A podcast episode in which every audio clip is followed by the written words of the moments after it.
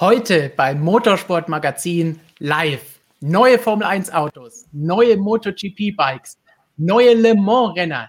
Teil 1 der Launchwochen ist vorbei. Wir verraten euch, was war am besten, was war am schlechtesten und was war absolut ungewöhnlich. Dazu aktuelle News, wie zum Beispiel die Rückkehr von Ferrari zum Langstreckenklassiker nach Le Mans, ein QA mit euren Fragen die verrücktesten Fun Facts diesseits des Fahrerlagers und der ganze unvermeidliche Nonsens, den ihr von uns gewohnt seid und den ihr fordert. Und damit Hallo in die F1-Welt.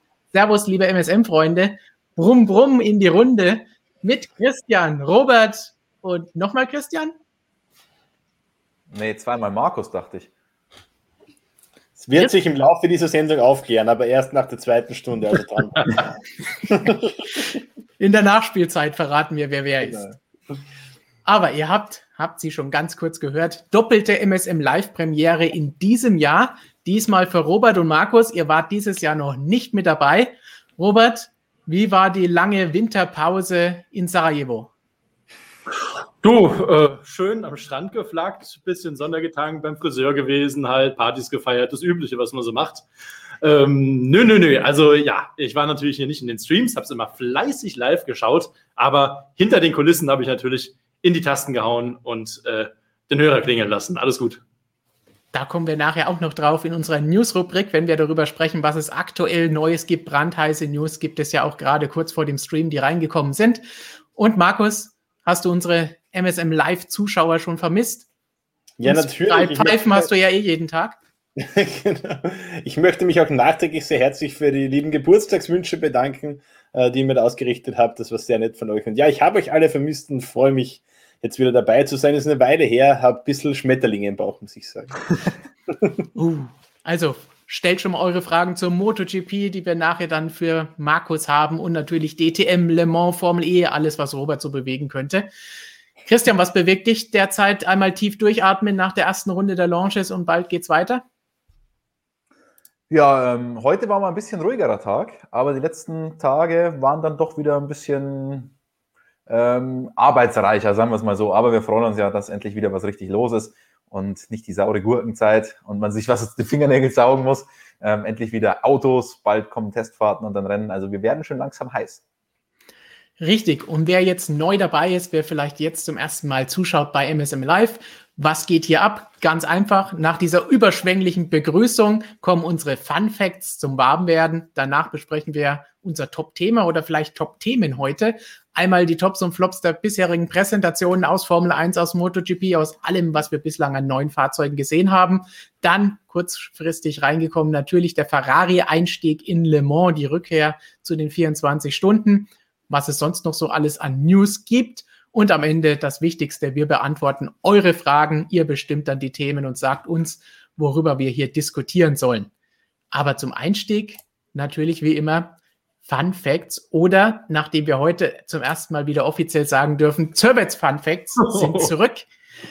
Dann natürlich Markus, gleich die Ehre als erster der Erfinder der ganzen Geschichte. Ja, ich habe äh, ich keinen direkten Fun Fact, ich habe eine Fun-Anekdote äh, zu einem traurigen Thema eigentlich. Ähm, wir haben ja diese Woche äh, leider die Nachricht bekommen, dass Fausto Cassini, zweifacher Motorradweltmeister und äh, beliebter MotoGP-Teamchef, leider von uns gegangen ist. Und im Zuge dieses ganzen, äh, dieser Recherche bin ich da über eine ganz interessante Anekdote äh, gestolpert aus einer Zeit, die noch gar nicht so lange aus ist, gut 30 Jahre, aber die uns irgendwie, glaube ich, ein ganz gutes Bild davon vermittelt, wie Motorsport mal war und dass wir uns heute da vielleicht über manche Themen oftmals ein bisschen äh, zu sehr aufregen. Ich möchte es kurz erzählen. Es geht ums äh, 125 Kubikzentimeter Saisonfinale 1990. Ein gewisser Loris Capirossi, damals 16 Jahre alt, kämpft gegen Hans Spahn, einen Niederländer, um den WM-Titel. Und der Teamkollege von Loris Capirossi, der viel erfahrene Teamkollege, ist Fausto Gresini zum damaligen Zeitpunkt.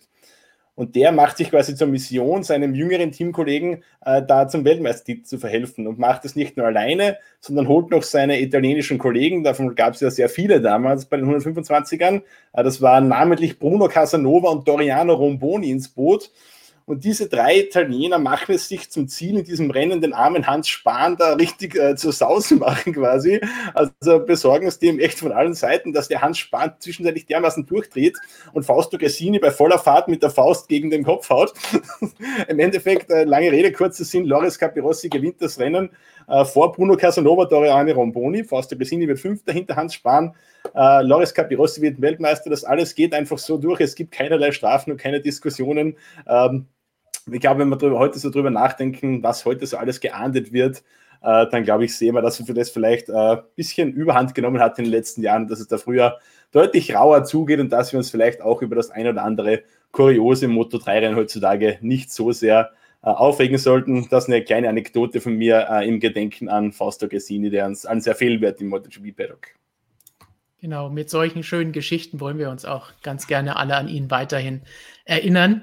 Robert lacht schon, Christian musste ganz eben auch mal ganz kurz äh, etwas heftiger lachen, wollen wir jetzt hier nicht weiter in diesem Zusammenhang Doch, erwähnen. schon. Also bei mir ist jetzt von dieser ganzen Geschichte hängen geblieben. Bruno Casanova besorgte es Hans Spahn von allen Seiten ich, ich wusste es, als ich diesen Satz gesagt habe, wusste ich, dass das beim Menat wieder komische Bilder auslösen wird. Ich schließe mich aber an, was irgendwie mit so einer netten gute Nachtgeschichte anfangen. Und ich dachte mir, ja, eigentlich eine schöne Story. Und dann fängt er an, irgendwie so Richtung Porn zu gehen. Ja, also, okay, alles klar. Trotzdem natürlich trauriger Anlass. Äh, Racing Porn. Robert, hast du auch schon Entzugserscheinungen nach Fun Facts gehabt und hast du was Gutes gefunden? Ja, ich habe natürlich riesen Glück gehabt, weil ich mich gar nicht vorbereitet hatte. Aber ähm, Ferrari hat mir gerade den Hintern gerettet, denn genau 90 Minuten bevor wir diesen Stream begonnen haben, hat eben Ferrari, da kommen wir nachher noch drauf zu sprechen, die Rückkehr in die Topklasse der 24 Stunden von Le Mans bekannt gegeben. Und dazu jetzt einfach nur ganz zwei schnelle Daten. Also der, die Rückkehr erfolgt im Jahr 2023. Und äh, das sind zwei besondere Jubiläen, denn zum einen wird im Jahr 2023 zum 100. Mal in der Geschichte der 24 Stunden von Le Mans dieses Rennen ausgetragen. Das wird also schon mal stark auf jeden Fall. Und äh, es ist gleichzeitig auch genau 50 Jahre nach dem letzten Start von Ferrari in der Top-Kategorie von Le Mans. Das war das letzte Mal 200, 1973, wenn ich richtig gerechnet habe. Also zwei historische Daten. Ferrari ist zurück, sprechen wir nachher drüber. Das reicht mir heute als Fun-Fact, finde ich witzig genug, freue ich mich damit schon mal ein bisschen Teasing, was wir nachher noch diskutieren werden. Christian, du hast jetzt lange genug Zeit gehabt, um dir was zu überlegen. Mal schauen, was dabei rauskommt. Ja, ähm, ich habe ja schon gesagt, heute war ein bisschen ruhigerer Tag mal wieder jetzt nach diesen ganzen Launches und der wurde dazu genutzt, bei motorsportmagazin.com einen Flug zu buchen, einen Flug zu den Testfahrten nach Bahrain und es ist jetzt kein Fun Fact, es ist eher ein Sad Fact. Es ist tatsächlich mein erster Flug wieder seit Melbourne letzten Jahres. Also ähm, ziemlich genau Jahrestag wird es dann. Ich glaube, letztes Jahr bin ich am 15. März oder so zurückgeflogen aus Melbourne. Jetzt fliege ich am 11. März, glaube ich, nach Bahrain. Ist ein Sad Fact, aber ist mir heute so untergekommen bei der ganzen Buchungsgeschichte. Vor allen Dingen ist es sad, weil ich mich dadurch daran erinnern kann, wie ich stundenlang in diesen Hotlines gehangen habe von diesen ganzen Flugbuchungen und Stornierungen und Umbuchungen, damit du irgendwie wieder zurückkommst, weil es ja eine komplizierte Aktion war mit Back-to-Back Bahrain, Melbourne Bahrain. Und damit du da irgendwie wieder in unsere Welt zurückgekommen bist, habe ich mir viel Wartemusik angehört. Dann ist nach einer Stunde die Verbindung gekappt worden, sobald mal ein Mensch dran war und dann ging es wieder von vorne los. Und das ist nicht so eine schöne Musik, wie wir im Intro haben. Das ist ja mal geil, so eine Warteschleife mit MSN-Musik. Ich stelle mir dann immer Robert vor, weil das, was, was die Zuschauer ja hier nicht sehen, ist, wie Robert immer abdanzt bei diesem Vorspann, wenn der läuft. Wir sehen das ja hier immer klein im Bild. Und wenn, wenn man dann eine Warteschlange hat oder so eine Warteschleife mit dieser Musik, würde Robert, glaube ich, eine Stunde so rumdancen. Geht ab wie ein Zäpfchen, der Mann. Wie Schmitz Katze, ja. Wie, glaube, wie, wie ein Hans, Hans Dampfter oder wer das war. Unsere Stammzuschauer würden sich das, glaube ich, auch eine Stunde lang ansehen wurde vorhin schon wieder gefordert, dass Robert tanzen soll. Also wer weiß. Na klar. So, ich werde euch diesmal nicht schon wieder mit Mathematik langweilen, denn die letzten zwei Streams habe ich immer etwas mit Startnummern und Streamanzahlen gemacht. Stattdessen sehen wir uns doch einfach mal ein Video an, das auch ein bisschen lustig ist. Wenn das hier liegt. Ach, schön dunkel. Ich muss ja. sagen, also MSN Plus riecht ja noch besser. Das riecht noch besser. Äh, Wahnsinn. Ja. Also noch besser als das Desinfektionsmittel, an dem ich vorhin geschnüffelt habe. Ach, Olli, du tust mir leid. Warum? Weil er sich unsere müden Montagsfressen angucken muss. Nicht sein. Es ist ein. Einmal wunderschön. Ja, es ist noch halbwegs frisch. Das Strohfeuer, das Hallo Olli, benutzt. wir zünden jetzt hier ein schönes Strohfeuer. Claire mit Armani. Ja, ist nicht bezahlt das Video. Nö, nö. Wie man an Jonas Kleidung erkennen kann, ist Armani kein Sponsor von uns. Ja. Airkick. einen Vertrag mit Ferrari und Ferrari durfte da einen Young Driver platzieren und letztendlich war es dann die Entscheidung von Ferrari, welchen Nachwuchsfahrer sie nehmen. Die Entscheidung ist gefallen. Mick Schumacher hat den Zuschlag erhalten. Alles gut. Nur meine seit zwei Monaten nicht geschnittenen Haare, die sind nicht so weit. Ja, ist Aber sonst- auch so. Ich weiß gar nicht mehr, wann. Ich weiß nur noch, wo ich war. Warte mal, das war das vorletzte Mal, als die Autowaschung war. Ja, ich wasche mein Auto auch öfter, als ich Haare schneide. auch. Ja. Natürlich. Zwei Follow-up-Questions. Erstens, wann war dir zuletzt Auto waschen? Und zweitens, die zwei Monate nicht Haare, äh, Haare waschen. Nein, das ist falsch. Haare schneiden. Bei manchen Kollegen äh, von Konkurrenzportalen zu sehen. Uh, Zwei. Monate nicht Haare waschen. Nein, das habe ich auch mal gesagt. Nicht Haare schneiden. Es ist jetzt auch schon wieder zwei Monate her. Das heißt, hm, gut. So viel zu diesem kleinen lustigen Einspieler. Bevor Christian sich jetzt noch weiter verquatscht mit irgendwelchen Aussagen, gehen wir doch weiter zu unserem Top-Thema des Tages, denn wir wollen doch jetzt endlich mal sprechen über die Launches. Wir haben jetzt jede Menge Präsentationen hinter uns gehabt. Wir haben Autos gesehen, wir haben Motorräder gesehen, wir haben virtuelle Dinge gesehen, wir haben reale Dinge gesehen. Leider durften wir da nicht dabei sein. Mal schauen, was uns zu all dem Ganzen einfällt. Wir haben mittlerweile Alpha Tauri, Alfa Romeo, McLaren und ein bisschen Red Bull in der Formel 1 gesehen. Noch ein bisschen mehr MotoGP-Bikes, wenn ich jetzt richtig gerechnet habe, mit Ducati, mit Yamaha, mit KTM und zuletzt auch mit Honda. Und LCR war auch noch dazwischen. So ist es. Und Avincia war ganz als erstes. Die habe ich komplett ausgeblendet. Habe ich noch nie in meinem Leben verwendet, den Namen. Es war eine gute Entscheidung von dir, dass du dieses Event nicht begleitet hast. Aber da werden wir jetzt der Reihe nach ein bisschen drauf schauen, was war das Interessante an den Fahrzeugen, die vorgestellt wurden, welche Ziele wurden ausgegeben oder auch nicht. Ähm, wie war dieses Event insgesamt, was wir da gesehen haben? Was fanden wir gut, was fanden wir schlecht? Zum Einstieg wollen wir vielleicht mit Alpha Tauri anfangen, denn die haben eine interessante Variante genommen. Es war keine virtuelle Präsentation wie bei anderen, kein Livestream, sondern es war einfach, hier ist ein anderthalb Minuten Video, hier ist nochmal eine drei Minuten Extended Version davon und schaut es euch an. Hier ist ein Presspaket mit den Bildern und Informationen zu unserem neuen Auto. Und das meiste, was man dabei gesehen hat, wenn wir wieder den Rückwurf machen zu dem Ungewöhnlichen, war das hier.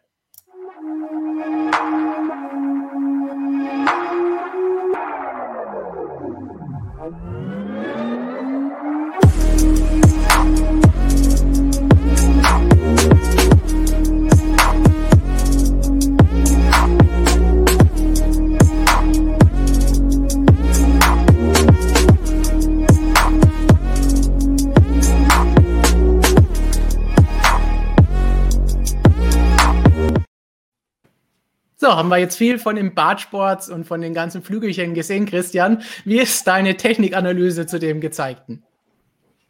Ja, die ausführliche Technikanalyse, die gibt es natürlich im Extra-Video.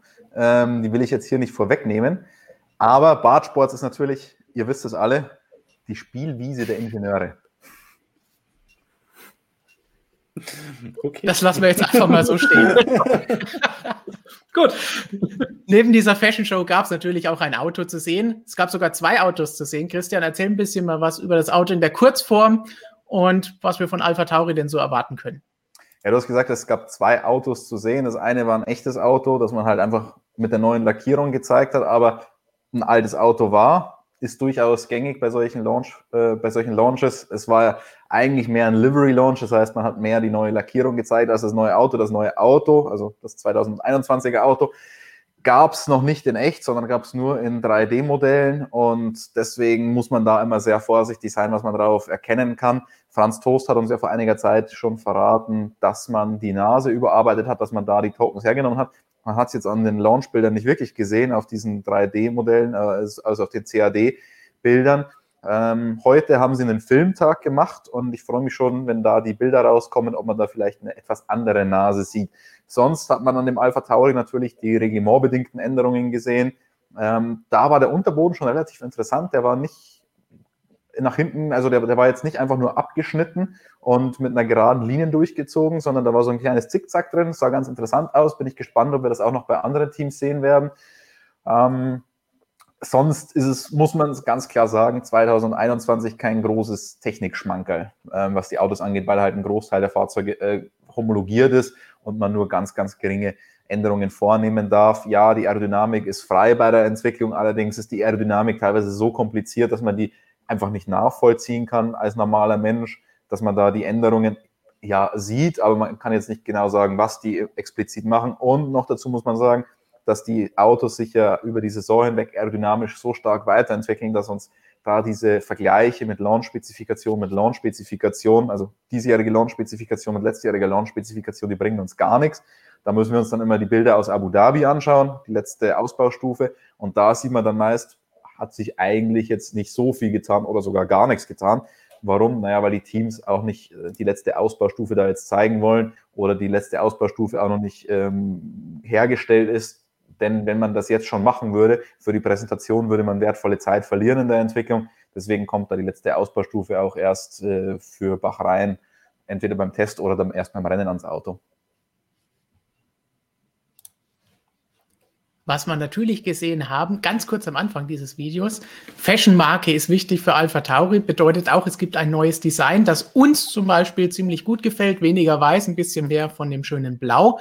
Zum ersten Mal, Christian, haben wir das gesehen beim DTM-Auto von Red Bull. Und das bringt natürlich jetzt Robert ins Spiel, der bei den letzten Streams noch nicht darüber sprechen konnte. Aber erzähl doch mal, was Red Bull und Alpha Tauri und Alex Elben in der DTM da so machen. Also als wir heute gesagt haben, dass wir über die bisherigen Launches in der Formel 1 und äh, MotoGP sprechen, dachte ich mir erst, okay, dann brauche ich ja gar nicht zu kommen. Habe ich natürlich nicht alles mitbekommen, weil ich gerade mit anderen Themen beschäftigt bin. Habe mir dann immer gedacht, ich sage dann einfach, das schönste, der beste Launch war der von AF Corse, Ferrari und Red Bull in der DTM, weil dieses, diese beiden Ferrari 488 GT3, ähm, die finde ich mit Abstand am schönsten von allem, was ich überhaupt äh, bisher gesehen habe, außer euch drei natürlich heute Abend.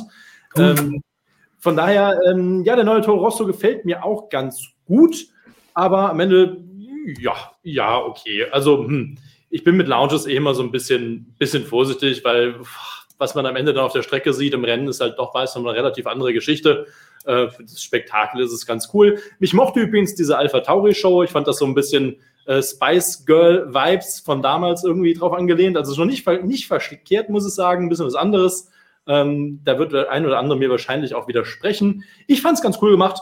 Und ähm, ja, DTM, ja, Mitte des Jahres geht's los und äh, Red Bull mit AFVs und Ferrari eben am Start mit äh, Alex Albon. Der wird ein paar Rennen fahren neben seiner Tätigkeit als Red Bull Simulationsfahrer und Testfahrer. Und wechselt sich mit äh, Nick Cassidy ab und das zweite Auto bekommt ein Liam Lawson, junger Nachwuchsfahrer, kennt man aus dem Formelsport.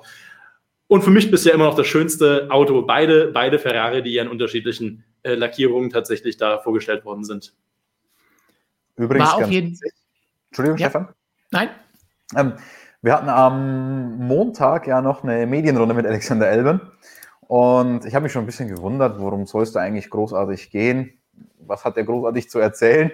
Ähm, natürlich wurde nochmal viel über seinen Rauswurf da bei Red Bull gesprochen Ende letzten Jahres, aber es ging dann natürlich auch ein bisschen um DTM.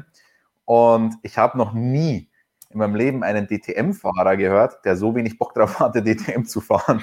Also, ähm, das, also das fand ich teilweise, er hätte sich zumindest Mühe geben können, so zu tun, als würde er sich jetzt irgendwie darauf freuen.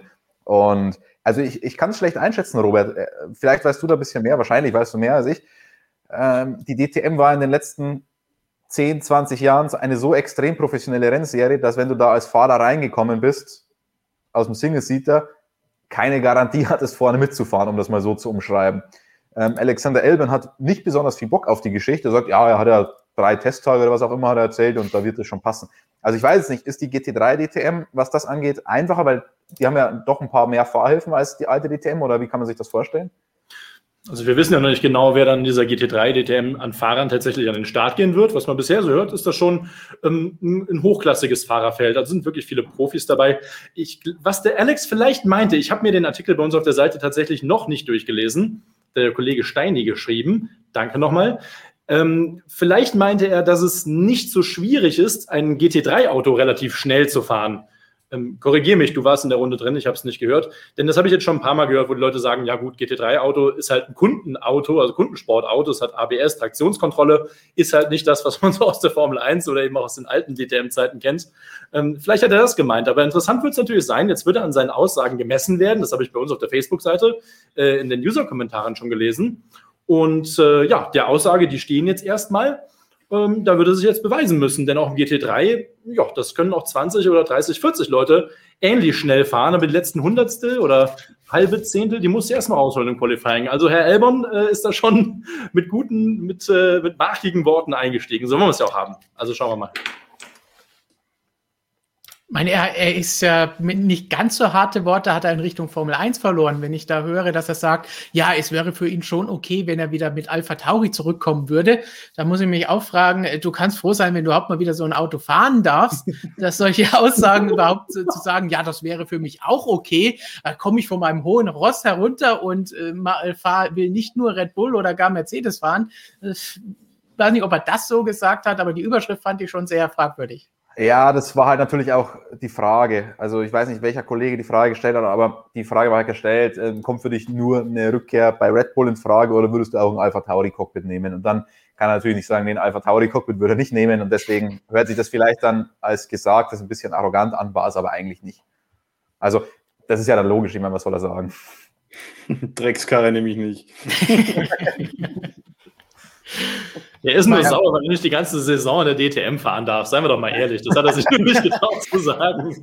Ja, man muss, man muss dazu auch noch sagen, er hat ja im letzten Jahr dann irgendwann ab einem gewissen Punkt kategorisch ausgeschlossen, im äh, Alpha Tauri zu sitzen. Also er hat ja immer nur von der Red Bull-Option gesprochen. Vielleicht, ich meine, im Nachhinein kann man auch sagen, er hätte auch keine Chance gehabt bei Alpha Tauri, auch wenn er sich da früher vielleicht darauf konzentriert hätte, weil Pierre Gasly, der hat einen richtig guten Job gemacht, der hat ein Rennen gewonnen im Ding, also der war safe. Und ähm, mit Yuki Tsunoda hat man jetzt ein, ein großes Talent befördert, das noch dazu ähm, rein zufällig aus Japan kommt. Ähm, gegen den hätte er dann wahrscheinlich auch schlechte Karten gehabt. Genau, und insgesamt denke ich, mal schauen, wie es bei ihm weitergeht. Die, die DTM, egal wie die Ergebnisse sind, sind da, glaube ich, jetzt auch nicht wirklich entscheidend. Ob er da Meister wird oder nicht, kann mir nicht vorstellen, dass das entscheidend sein wird, ob er in der Formel 1 nochmal eine Chance bekommt. Ich glaube, das hängt eher davon ab, wie jetzt Perez und Zunoda sich schlagen. Wobei Perez, äh, der kann, der kann sich eigentlich gar nicht so schlecht schlagen oder so, dass der frühzeitig ausgewechselt wird, weil, naja, Gasly hat schon bewiesen, dass er es nicht kann bei Red Bull. Denn Zunoda wird man jetzt auch nicht so frühzeitig dann irgendwie befördern und so weiter. Deswegen, also, und dann nochmal einen Elbern da reinsetzen. Also schwierig. So, rede noch 30 Sekunden. Ich sichere gerade noch eine Frage. Oh. 30, 30 Sekunden. Sekunden kann der Maynard nicht. Der kann nur 8 Minuten Minimallänge. Aber ich möchte, ich möchte gestern ein Lob aussprechen für die schöne Hintergrundbeleuchtung an seinem Fernseher. Die gefällt mir außerordentlich gut. Echt? Hast, du, hast du die angebracht, Markus? Nee. Ich habe nur das Werkzeug dafür hergeliehen kann jetzt rot zum Beispiel, das sieht man jetzt nicht so gut hier, weil ich noch andere Lichter anhabe. Ich kann, also hinter dieser Wand kann ich auch noch rot, grün, blau. Kann, kann sogar im, im Beat der Musik dazu dancen. Das würde ich heute gerne noch sehen am Ende des Streams. wir, haben schon, wir haben schon ein Date für morgen Abend, dann werde ich dir das live vorführen. So, dann würde ich sagen, Alpha Tauri können wir abhaken. Es war keine wirkliche große Präsentation, über die man große Worte verlieren müsste. Interessant bei der Sache ist, wir werden jetzt so ein bisschen die Evolution der Präsentationsmöglichkeiten nachverfolgen. Das war jetzt einfach, hier ist ein Online-Video, schaut es euch an. Der nächste Station auf unserem Weg in der Präsentations- und Launch-Entwicklung führt uns die MotoGP-Welt zu Yamaha, Markus, denn das ist ein virtueller Launch, sprich ja, es gab etwas, das gezeigt wurde. das eine Präsentation war, im weitesten Sinne mit Menschen, die interviewt wurden. Es wurden Motorräder gezeigt, aber es Ja. ist noch nicht die Stufe, die wir dann später bei McLaren zum Beispiel sehen werden oder auch bei Alfa Romeo. Markus, ich habe dafür auch ein paar Bildchen mitgebracht. Äh, Erzähl Ja. doch einfach mal, was das Spannende daran war. Also ich möchte vorweg schicken, das gilt nicht nur für Yamaha, das gilt für alle anderen Teams auch. Bitte lasst MotoGP-Fahrer, Teamchefs, was auch immer, nicht schauspielern. Es ist keine gute Idee. Es war noch nie eine gute Idee und es wird nie eine gute Idee sein. Es ist immer Fremdschämfaktor hoch 1000 und wenn ich es nicht beruflich ansehen müsste, dann würde ich, sobald jemand da zum Schauspielern anfängt, jedes Mal sofort wegklicken. Also das ist wirklich Cringe-Faktor hoch 1000 für mich. Ma- Markus, du hast mir ja letzte Woche diesen Link gegeben, damit ich mir das mal anschaue. Ich habe es heute gemacht, allerdings nachdem die, und jetzt kommen wir zum ersten Bild, nachdem die Grid Girls weggeschickt wurden, um den Teamchef zu holen, habe ich auch einfach weitergeklickt und vorgespult. Ja. Weil das Also- war schon der erste Teil dieses cringewürdigen Verhaltens und der schlechten Schauspielerei. Aber ich sehe, alle rücken näher an den Bildschirm heran in unseren kleinen Bildern hier unten, um diesen Screenshot sich etwas besser Ja, ich äh, versuche nur zu verifizieren, ob das Federica ist. Das ist korrekt, Christian, ja. Also ein bisschen Formel wirklich 1 Touch war auch dabei. das Beste an diesem ganzen Launch, also die liebe Federica hat das ausgezeichnet gemacht und war auch sehr hübsch anzusehen. Äh, ansonsten war das wirklich sehr, sehr übel. Also Michael hat das Ganze, man sieht im Hintergrund eh diese geile Grafik da. äh, Michael hat das ganz schön äh, tituliert, er meinte, es schaut aus wie MotoGP 99 auf der PlayStation 1 und genauso war das wirklich. Dann gab es noch eine äh, ganz spontane Videoschaltung zum äh, Projektleiter nach Japan, zu Sumi-san. Da, wunderbar, ja. Der ein bisschen ausgesehen hat, als wäre er irgendwie von einer Terrororganisation entführt worden und würde da gerade so die, die, äh, die Lösegeldforderung durchgeben. Also, das war alles wirklich, wirklich harte Kosten. Das über 50 Minuten hinweg. Also, ich habe heute noch äh, hin und wieder Albträume, wo mir Sumi-san erscheint und also es ist wirklich, es war, es war hart. Alles, alle Ausschnitte, die ich davon durchgeklickt habe, waren auf jeden Fall ziemlich harter Tobak. Und da muss ich sagen, Formel 1 technisch habe ich sowas in der Art noch nicht gesehen. Äh, Das Krasse ist auch, dass dieser virtuelle Hintergrund sich immer schön Greenscreen-mäßig mitbewegt, wenn die Kamera sich Ja. bewegt und dann sieht man, wie schlecht diese Grafik ist und wie verpixelt. Äh, Das hier ist mein Höhepunkt am Ende, wenn dann die Motorräder auch mit ins Spiel kommen, weil dann sieht es einfach nur noch wild aus. War, also echt, ich, ich war fassungslos, als ich das live gesehen habe. Ich war mir zunächst nicht sicher, ist es jetzt irgendwie Satire oder meinen die das ernst? Also, puh, ja, die, die Idee war gut, äh, Ausführung mangelhaft, würde ich mal meinen. weißt du, woran Ja. mich das erinnert, Markus? Was? Ich habe die, schon die Ehre gehabt, vor einigen Jahren, ich weiß nicht mehr welche WM das war, in Österreich Fußball zu schauen. Und Mhm. der ORF hat da irgendwann mal ähm, die Leute so rein projiziert bei den Analysen aufs Spielfeld, also die Experten. Das sah genau so 100% aus. Meier? Äh, So, so ungefähr, so was ähnliches wie 100% Meier, nur dass die österreichischen Experten, na, ich sag mal so, die Österreicher sind jetzt nicht für ihr, ihren Fußball bekannt unbedingt. Und ähm, dann das Ganze technisch fragwürdig umgesetzt. Es war ziemlich geil, muss ich sagen. Es war legendär, wo Helge Peyer, den wahrscheinlich außerhalb der österreichischen Grenzen keine Sau kennt, äh, Gigi Buffon in dieser Animation erklärt hat, wie er diesen Ball richtig fangen hätte müssen eigentlich. Also, das war großes Kino, ja. Ich, ich wurde ja bislang von österreichischen Kommentatoren äh, relativ gut verschont, aber ich weiß noch, jetzt Champions League-Spiel in dieser Saison Salzburg, da waren mal die Tonoptionen bei Sky vertauscht. Das heißt, ich hatte auf Tonoption eins der österreichischen Kollegen und musste auf zwei wechseln für Deutsch. Da habe ich mir die erste Zeit, bis ich gemerkt habe, ich kann wechseln, habe ich gedacht, was zum Geier passiert hier gerade? Die Österreicher haben auch immer so geile Anglizismen da drinnen. Also Corner zum Beispiel. Sicher. Das sagt bei uns kein Mensch. Ball. Uh, da, da muss ich jetzt aber dann dich rügen, Christian, denn es gab böse Kommentare, dass wir so viel englische Begriffe in den Techniksachen verwenden. Ja, Technik, Formel 1, vielleicht ist da manches Englisch, also naja. Ja. Ein bisschen netter ausgedrückt habe ich geantwortet. Dann sage ich halt in Zukunft die kinetische Motorgeneratoreinheit statt der MGUK. Das fände ich ganz gut, ja, muss ich sagen. da wisst du, Robert, auch, worum es geht. Dann gucke ich es mir auch an. Was ist denn die deutsche Übersetzung für Bartsports? Leitblech. Spielwiese der Ingenieure. Ja, Leitblech, oder? Hätte ich gesagt. Ja, aber Leitblech ist ja für mich überall, aber die Bartsports ist ein ganz bestimmter Bereich an so einem Formel-1-Auto, hätte ich jetzt gesagt. Das ist deine Hausaufgabe bis zur nächsten Woche, das zu recherchieren und das in einem fünfminütigen Referat vorzutragen. Acht Minuten. Kriege ich PowerPoint dazu? Bitte, sehr gerne. Wie George Russell. Aber Ja, um, dann will ich aber auch ein Cockpit. um noch ganz kurz die Brücke wieder zu schlagen von äh, Österreicher Fußball zu Präsentationen, das erinnert mich doch ganz kurz an die Aston Martin bzw. R Motorsport Präsentation zum DTM-Einstieg, ähm, wo ich tatsächlich auch in dieser Aston Martin Niederlassung da in Österreich war, als man kein Auto, sondern ein Kunstmodell oder wie war das nochmal, Stefan, ein Kunstmodell präsentiert hat, das Ist halt das nicht in der Schweiz? Äh, ach stimmt, war in der Schweiz. Rein geografisch gesagt.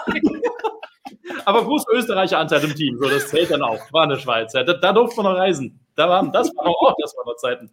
Als die wirklich ein Holzkunstmodell, also es war kein Auto, keine Silhouette oder irgendwas ohne Motor. Nee, es war einfach ein Stück Holz, was man so kunstvoll präsentiert hat. Großartig. Habe ich neulich mal Bilder gesehen. Ja. So viel zu Lounges in der DTM. Jetzt seid ihr wieder dran. Markus, hast du noch was über Yamaha zu sagen? Dann suche ich diese Kunstgeschichte. Ich glaube, ich habe wirklich alles gesagt, was es dazu zu sagen gibt. Also das war wirklich, äh, ich glaube, die das, ich, Präsentationen waren teilweise schon in den vergangenen Jahren, da gab es schon schräge Sachen. Also bei Repsol Honda gab es mal so ein virtuelles Rennen von Marc Marquez, Jorge Lorenzo gegen die Legenden Mick Duhin und Alex Crivier, das dann auf wundersame Weise so geendet hat, dass alle vier zeitgleich auf Platz 1 durchs Ziel gefahren sind. Also das war schon richtig übel, aber die Yamaha-Sache jetzt, also das war wirklich äh, der Höhepunkt des Fremdschämens. Ich hoffe, äh, dass ich das Ganze nicht mehr erleben muss. Ich muss schon sagen, also die virtuellen Präsentationen, das finde ich teilweise gar nicht so schlecht. Also wenn das gut gemacht ist, halte ich das teilweise sogar besser äh, als das, was wir in den letzten Jahren hatten, wirklich äh, mit Vor-Ort-Präsentationen quasi. Aber wenn es gut gemacht ist, darauf liegt eben die Betonung. Und leider ist es oft nicht gut gemacht. Ähm, um zurückzukommen auf den Avincia-Launch zu Beginn, ähm, das war, glaube ich, samstags oder sowas. Unsere liebe Kollegin Sophie hat das gemacht. Äh, und das war ein Livestream auf Facebook und Instagram, ähm, der durchgehend im Hochformat gefilmt war natürlich, äh, sodass man nicht mal erkennen konnte, wie das Motorrad eigentlich aussieht. Also das war auch ein absolutes Highlight. Das war so ein bisschen wie diese, äh, diese Pressekonferenz ähm, vom, wer war das, äh, Rudy Giuliani oder sowas, der vor dem Four Seasons, wo er das Four Seasons Hotel mieten wollte und stattdessen diesen Gärtnerladen da gemietet hat. Kann ihr euch da noch erinnern? Nein? Keiner von euch Politik interessiert, ne? Okay, sorry. Wir, wir kümmern uns um Motorsport, Markus, Mensch. Gut, dann äh, ja, für die Leute im Chat, die es vielleicht verstehen. Sonst sage ich nichts mehr dazu. Aber es, es war ja auch tatsächlich die erst, das erste Mal, dass die Teams sich mit einem virtuellen Launch auseinandersetzen ja. mussten. Während der letzten Saison ging es ja wirklich nur um Presserunden während des Jahres, an den Rennwochenenden, wo das ja auch problemlos funktioniert. Diesmal war ein bisschen Kreativität gefragt. Einige waren dabei nicht ganz so gut. Und Veranstaltungen vor Ort können auch manchmal sowas hervorbringen. Das ist dieses Kunstwerk, das Robert angesprochen hat. Ja. Ja. Leichtbau. Sehr, sehr ultra Leichtbau. Definitiv ultra leicht gebaut, dieses Teil. Hat auch nicht lange ja. Wäre aber vielleicht schneller gewesen, wer weiß. So, kommen wir zum nächsten Formel 1-Team, denn wir hatten Alpha Tauri, müssen aufpassen, gerade eben schon, Yamaha-Ausflug zu den virtuellen Präsentationen. Jetzt kommen wir zu einer echten Präsentation, die live gestreamt wurde und vor Ort abgehalten wurde, leider ohne Presse. Aber schauen wir doch mal rein, was bei McLaren so los war. Hello and welcome to the McLaren Technology Centre for a very different type of launch show.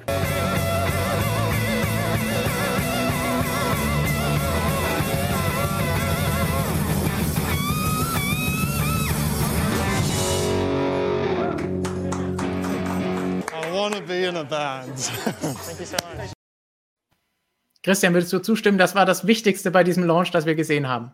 Ja, das war, finde ich, so ziemlich das Schlechteste, was wir bislang gesehen haben in, in dieser ganzen Launchzeit, weil das war halt versucht, mit Gewalt diese zwei coolen Charaktere, Lando Norris und Daniel Ricciardo, irgendwie in Szene zu setzen, aber man hat halt gemerkt, dass das mit Gewalt versucht wird und für mich zumindest kam da gar nichts rüber. Also grauenhaft, dieser Einspieler.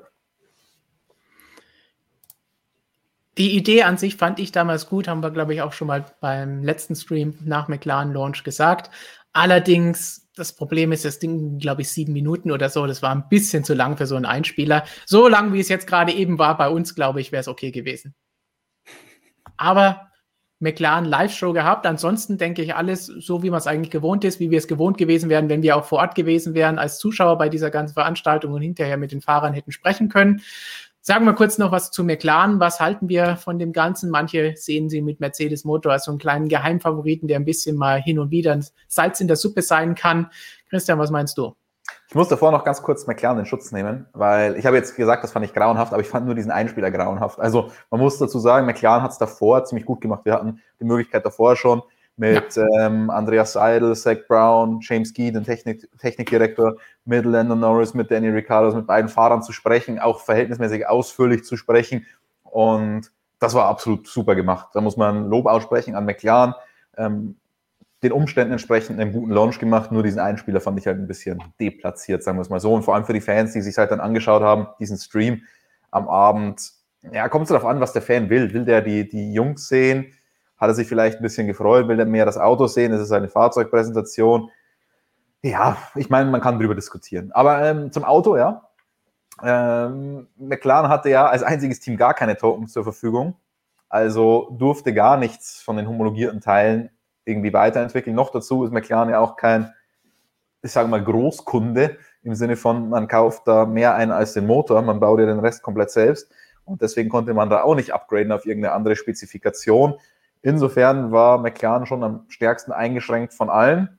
Und ich glaube, das sieht man dem Auto auch so ein bisschen an. Aber sie haben ja dafür schon eine wichtige Evolutionsstufe vorgezogen auf das vorherige Jahr, nämlich die Nase.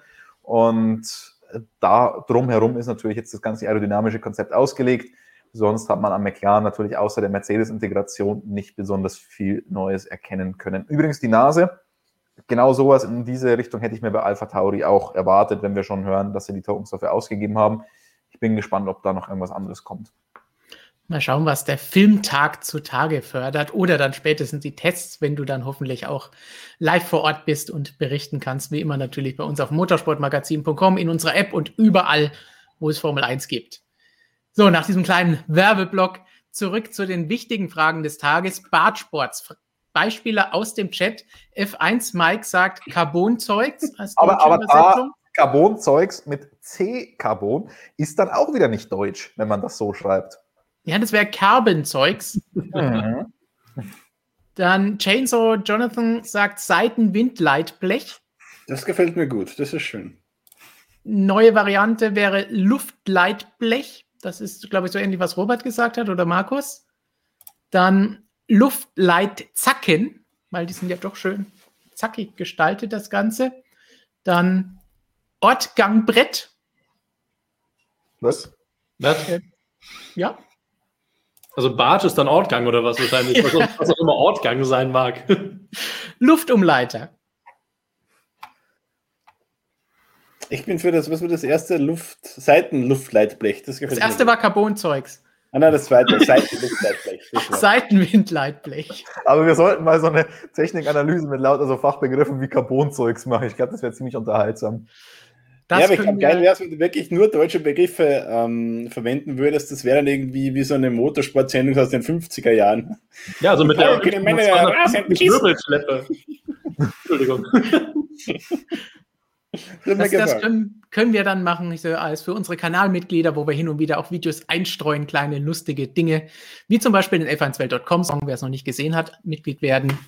Knopf und, ist direkt unter Ton diesem Video. Ist eigentlich auch immer so ein bisschen wie Sport schon in den 50er Jahren, von dem her ja. irgendwo passen. Aber wir haben abgegradet, sogar bei Robert ist jetzt das Zischen weg von vorhin. Also alles gut soweit. Läuft. Wie gut es bei McLaren ist, warten wir ab. Es kommen auch immer wieder gerne Fragen zu McLaren, kommen wir dann vielleicht nachher im QA dazu. Aber wollen wir mal von McLaren uns evolutionstechnisch noch ein bisschen weiter fortentwickeln, was die Präsentation angeht. Live-Veranstaltung mit einem großen Rahmen war natürlich Alfa Romeo jetzt am vergangenen Montag.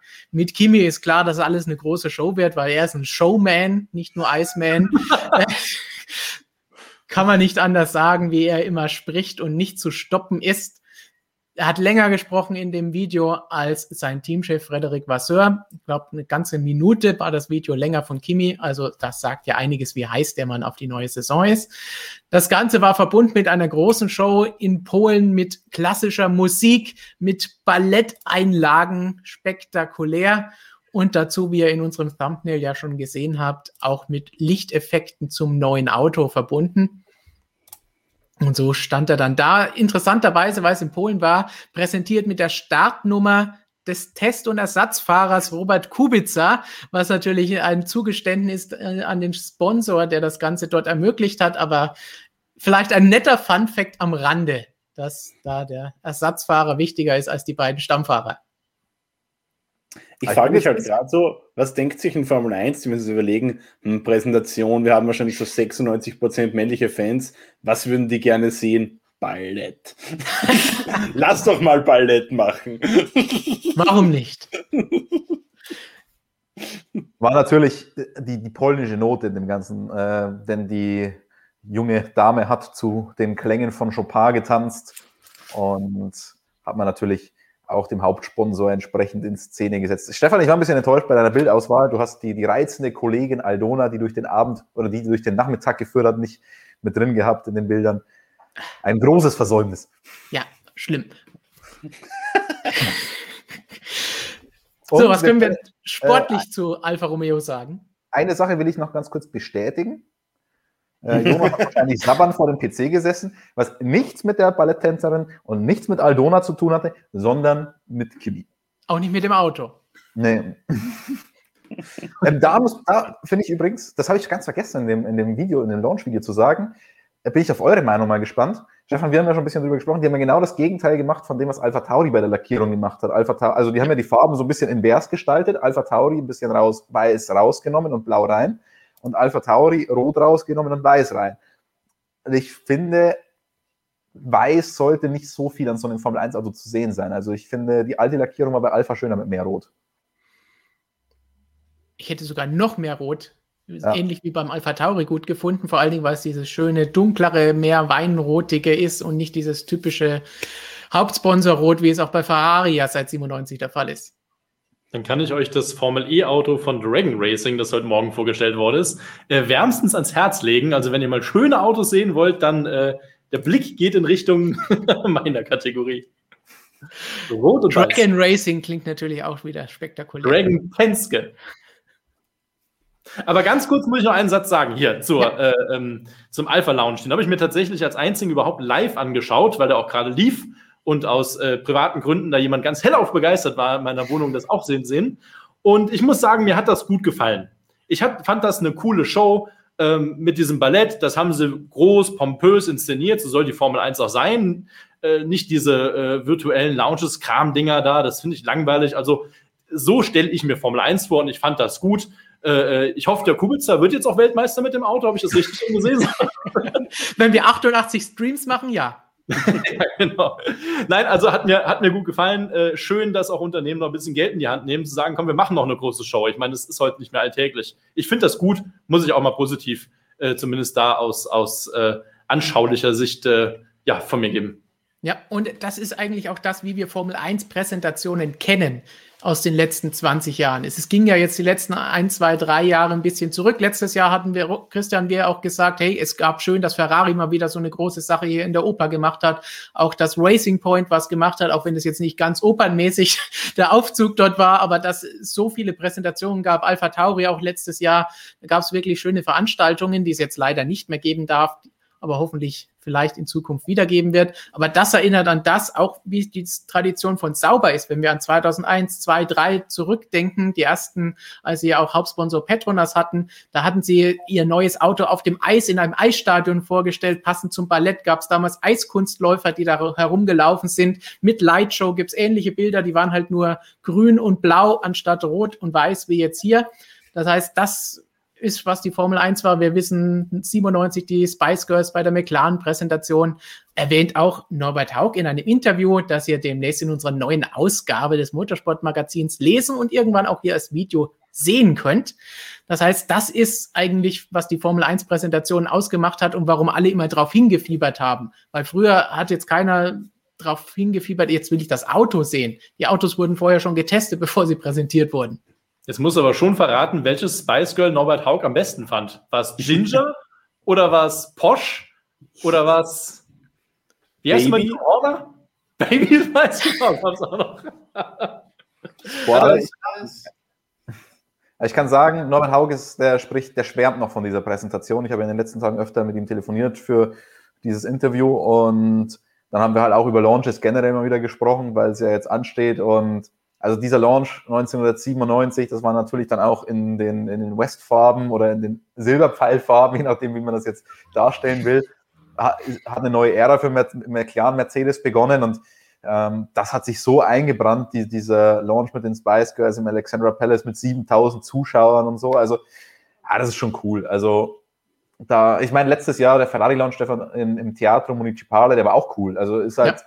nachträglich war der halt nicht ganz so episch, weil da keine Ära mitgestartet wurde bei Ferrari, ähm, weil man uns noch ins Gesicht gelogen hat und Mattia Binotto uns noch gesagt hat, dass Sebastian Vettel die erste Wahl ist bei Ferrari, wenn es um, um die Fahrerwahl geht. Ähm, hat hinterher so ein kleines Geschmäckle bekommen, das Ganze. Aber das ist schon cool, so muss es sein. Und auch wenn wir natürlich die Technik lieben und wenn wir uns um den Sport kümmern, aber so eine Veranstaltung kann gerne auch schön sein. Ja, es gehört dazu. Und das war damals auch so ein bisschen der Kickoff, dass danach alle sowas ähnliches gemacht haben, vor allen Dingen in den 2000er Jahren, wo Geld eh keine Rolle gespielt hat in der Formel 1 für die Hersteller mit tausend Sponsoren und allem drum und dran, bis es dann Ende der 2000er Jahre zu Ende ging mit der ganzen Geschichte und diese riesigen Launches auch ein bisschen verschwunden sind. Und dann nur noch Rollouts, Filmtage, Shakedowns und wir stellen das Auto um 8.30 Uhr eine halbe Stunde vor Testbeginn am ersten Testtag in die Boxengasse. Auch das gab es die letzten Jahre oft genug. Und da haben wir doch sowas hier definitiv lieber. Erinnert ihr euch an irgendeinen Launch, bei dem ihr vor Ort wart, der euch am besten gefallen hat? Irgendwie das beste Erlebnis? Ich, ich erinnere mich an einen, ich würde nicht sagen, es war das beste Erlebnis, es war das kurioseste Erlebnis. Und zwar, das war vor, lass mich jetzt nicht lügen, zwei Jahren, äh, als Ducati diesen, dieses Mission Winnow Sponsoring hatte, das ja auch bei Ferrari in der Formel 1 zu sehen war, also diese als ähm, Gesundheitsrauchaufklärungskampagne getarnte Sponsoring von Philip Morris. Und da waren wir damals geladen in der Philip Morris Zentrale in Neuchâtel in der Schweiz. Und das war eine dermaßen eigenartige und kuriose Veranstaltung. Also erstmal, wenn man auf dieses Firmengelände reinkommt, da, da fühlt man sich, als würde man gerade so ein äh, Geheimquartier von dem James Bond-Bösewicht betreten, irgendwie so totale Hochsicherheitszonen und überall nur Glas und irgendwie Tabakpflanzen wachsen aus dem Boden raus im Gebäude, also total schräg. Dann irgendwie überall so, so Plakate gehangen, äh, wollen Sie, dass man hier raucht, dann kennen Sie diesen Code und also es war sehr, sehr strange irgendwie, wenn die den ganzen Abend lang irgendwelche Tabakproduzenten erklären, dass sie sich eine rauchfreie Zukunft wünschen und das Ganze. Also war wirklich sehr eigenartig, aber das Essen war ausgezeichnet, wie ich es bei Ducati gewohnt bin, aber dennoch, äh, dieser, ganze, dieser ganze Abend war sehr, sehr eigenartig und habe nicht nur ich so gesehen, äh, habe ich auch in Gesprächen mit, mit den Kollegen dann so äh, bestätigen können. Robert wird jetzt wahrscheinlich sagen, die R Motorsport Präsentation mit dem Kunstwerk. Ich habe im Chat vorhin gesehen, anscheinend ist auch jemand von R Motorsport da gewesen, hat gegrüßt, heißt zufälligerweise auch Robert. Grüße zurück. Oder gab es noch was Spektakuläres? Ähm, nee, also ich muss sagen, ja, mit DTM Formel E, Langstrecke, da sind Launches ja jetzt gar nicht so das Megathema, aber ich bin vor ein paar Tagen durch Zufall über ein paar alte Bilder von Toyota Fan Racing Days in Japan gestoßen, die da einen unglaublichen Aufschlag machen mit Formel 1, mit WEC, mit allem, was irgendwie äh, vier Räder hat, alle Fahrer da, geile Show, tolle Bilder und habe mir gedacht, sowas wünsche ich mir eigentlich auch zumindest mal von Audi und BMW, dass sie, das hat BMW auch eine Zeit lang gemacht. Es gab diese, diese große Präsentation hier in München der BMW-Welt. Äh, das war ein schönes Ding. Und das wünsche ich mir, weil so kann ich mir als Fan, als Zuschauer auch eine Marke dann im Motorsport vorstellen, wenn die einfach mal vier, fünf unterschiedliche Modelle hinpacken, paar Burnouts irgendwo noch äh, vom Werk oder so, das, das hat es alles schon gegeben. Ich hoffe, das kommt wieder zurück. Kostet natürlich Geld, aber das finde ich toll, äh, Toyota ein Riesenvorbild. Da müssen wir uns Deutsche wieder ein bisschen äh, dran orientieren, meiner Meinung nach. So, ich hätte drei Beispiele, die mir jetzt spontan einfallen. Einmal, wenn wir weit zurückgehen, 2004, Williams Launch in Valencia. Das war diese wunderbare Nase vorne. Das an sich war es keine tolle Veranstaltung, weil es war direkt an der Rennstrecke in Valencia in einem aufgebauten Zelt in der, im Fahrerlager. Das heißt, das ist jetzt vom Ambiente her nicht unbedingt vergleichbar mit einer Oper oder hier mit irgendwelchen Ballettaktionen. Aber als dieses Ding hochgezogen wurde, Ralf Schumacher, Juan Pablo Montoya und Marc Genet als Testfahrer und dann kommt da so ein komisches Teil hervor, das war durchaus einprägsam und interessant. Und zweite würde ich sagen, ganz klar natürlich 2010 Mercedes-Benz Museum in Stuttgart, die Präsentation des neuen Werksteams von Mercedes, der Einstieg, auch wenn es dann noch nicht so super erfolgreich war. Aber das zu sehen, war auch das einzige Mal, dass Mercedes eine große Präsentation gemacht hat. Danach gab es tatsächlich nur noch Rollouts früh hinstellen oder Shakedowns wie in den letzten Jahren und Filmtage oder gar ganz außerhalb der Konkurrenz und Öffentlichkeit. Und das war auf jeden Fall auch nochmal eine schöne Veranstaltung in diesem Rahmen im Mercedes-Benz-Museum, wo man auch die ganzen alten Autos sehen konnte. Und glaube auch 2010, diesmal McLaren Mercedes in Berlin am Potsdamer Platz, wo dieses Auto zusammengebaut wurde. Das heißt, aus allen Ecken wurden hier mal ein Rad und von da ein Frontflügel und da ein Heckflügel herangetragen und dann wurde das Auto dort direkt nicht enthüllt, sondern zusammengebaut. Das war eine seltsame, aber einprägsame Aktion. Ich würde sagen, das war Anfang 2011. Wenn du mich fragst, woher ich das weiß, das war einer meiner ersten Tage oder Wochen beim Motorsportmagazin.com. das Januar kann auch 2011 gewesen sein, ja. Ich erinnere mich nämlich noch daran, wo, als du da warst. Ich habe das irgendwie äh, ein prägendes, eines meiner prägenden Erlebnisse beim, in zehn Jahren Motorsportmagazin bekommen, als Stefan in war.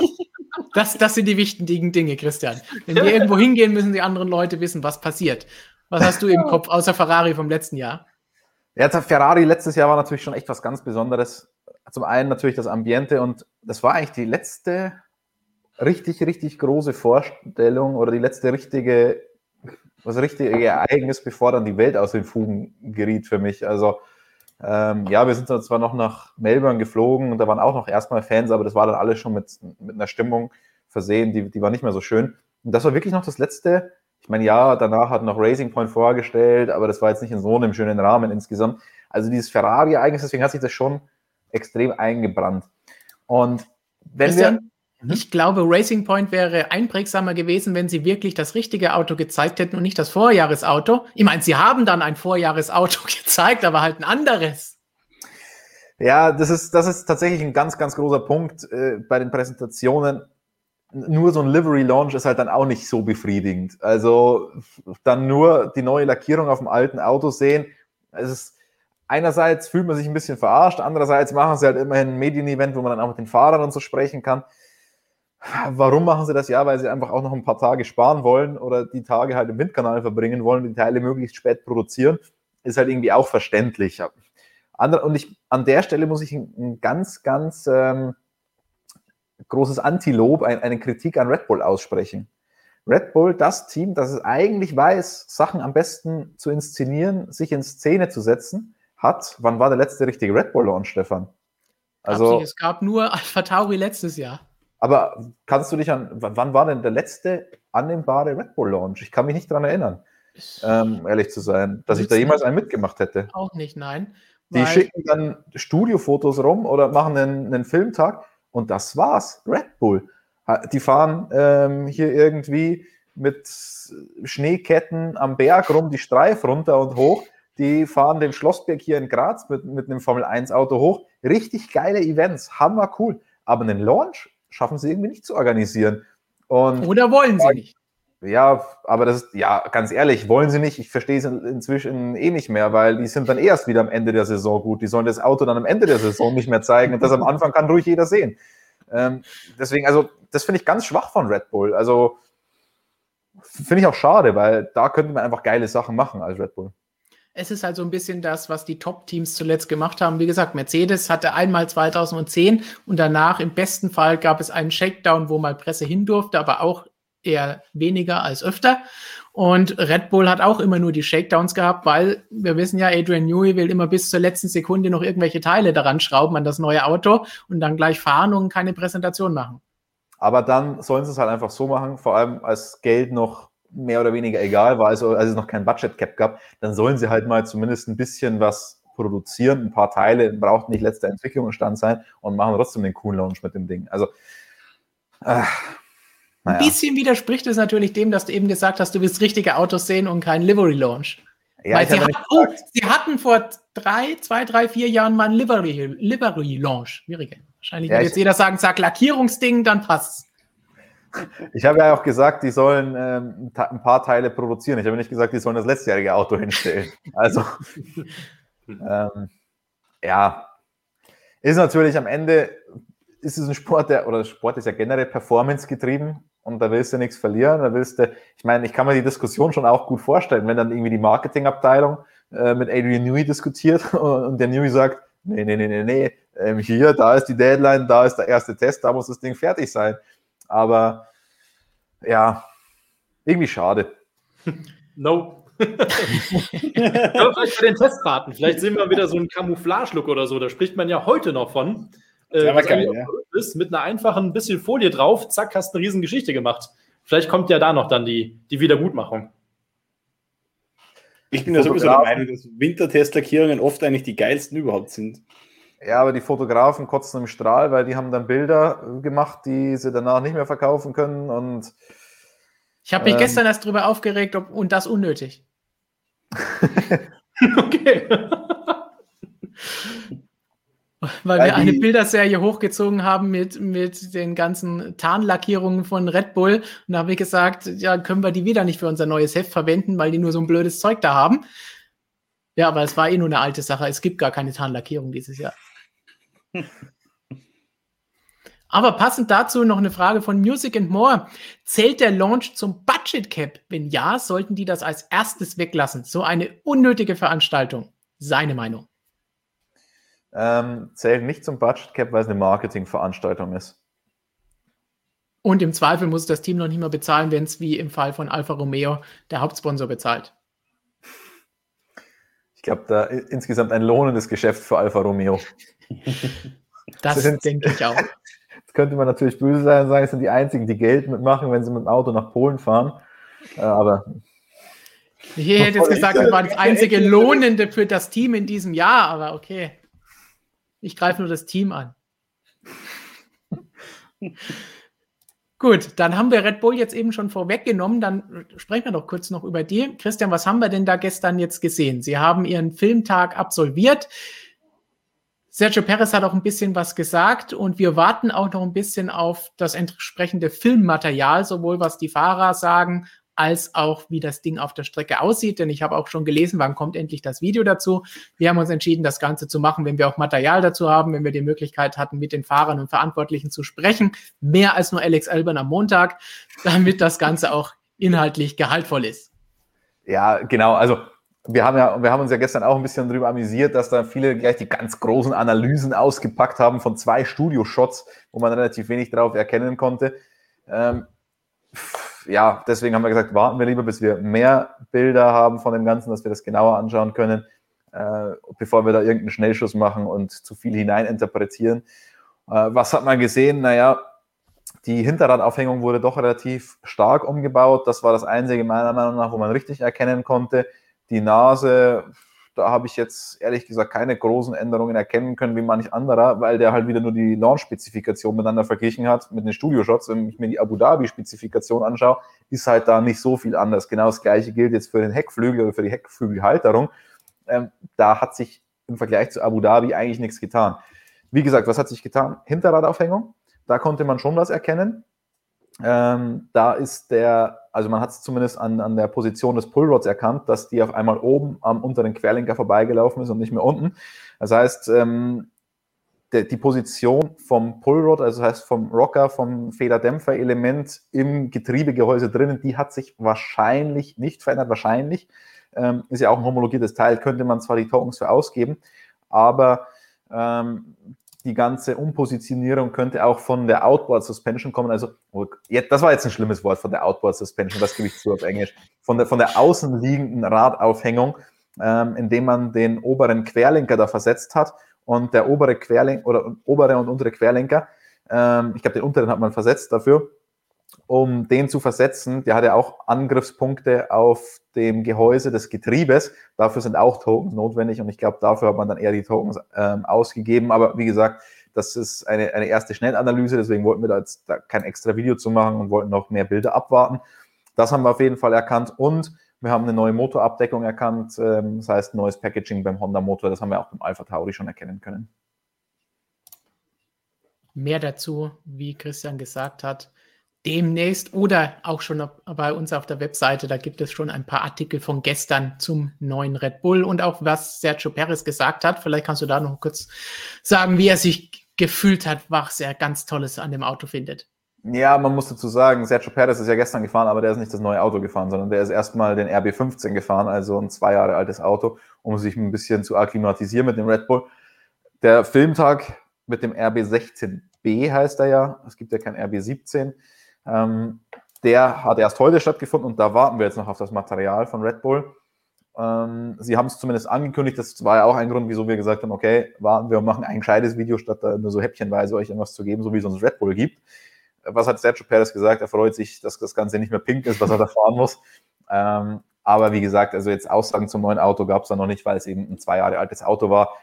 Zwei Jahre altes Auto zählt im Reglement zu TPC, Testing of Previous Cars. Ähm, heißt im Regiment so, ist keine Erfindung von mir, äh, weshalb ich jetzt wieder englische Begriffe hernehme. Ähm, es wird nämlich unter, unterschieden zwischen TCC, Testing of Current Cars, TPC, Testing of Previous Cars und THC, Testing of Historic Cars. ähm, ein mindestens zwei Jahre altes Auto zählt halt dazu Testing of Previous Cars und dadurch zählt es nicht zum Filmtag und dadurch ich, darf ich nicht nur 100 Kilometer und nicht nur zweimal im Jahr machen, sondern darf das so oft machen, wie ich will. Auch mit ein paar Einschränkungen, was Reifen und so weiter angeht. Jedenfalls hat das genau Red Bull gestern gemacht. Ist gar nicht so einfach, weil normalerweise, also in den vergangenen Jahren haben sie das alles mit 2018er Autos gemacht. Ähm, jetzt in diesem Jahr ist halt 2019 das zwei Jahre alte Auto. Bei Ferrari zum Beispiel haben wir aber trotzdem noch immer das 2018er Auto hergenommen, weil man dann nicht einfach ein 2019er Auto aufbauen musste, wenn man 2018er schon fahrbereit hat. Bei Red Bull ging das jetzt nicht, weil die hatten ja 2018 noch einen Renault-Motor drin, deswegen mussten die jetzt einen 2019er ähm, Red Bull herrichten. Ich habe gehört, es gab auch schon Diskussionen, ob er den Run nicht vielleicht sogar mit dem Alpha Tauri machen soll, weil der äh, hätte, weil der ist ja schon ein Jahr früher mit Honda-Motoren gefahren und der war einsatzbereit. Mit dem wurde ja auch Yuki Tsunoda jetzt äh, ein bisschen vorbereitet auf die Saison. Aber nein, man hat sich die Arbeit gemacht und hat den 2019 Red Bull hergerichtet für Sergio Perez. Die ganzen Kürzel, die du da eben aufgezählt hast, ist wie so ein Multiple Choice äh, äh Kreuze alle illegalen Substanzen an. Oder so irgendwie, wenn man so eine Declaration ausfüllen muss, irgendwie, wenn man im Flugzeug irgendwo landet, haben sie dabei.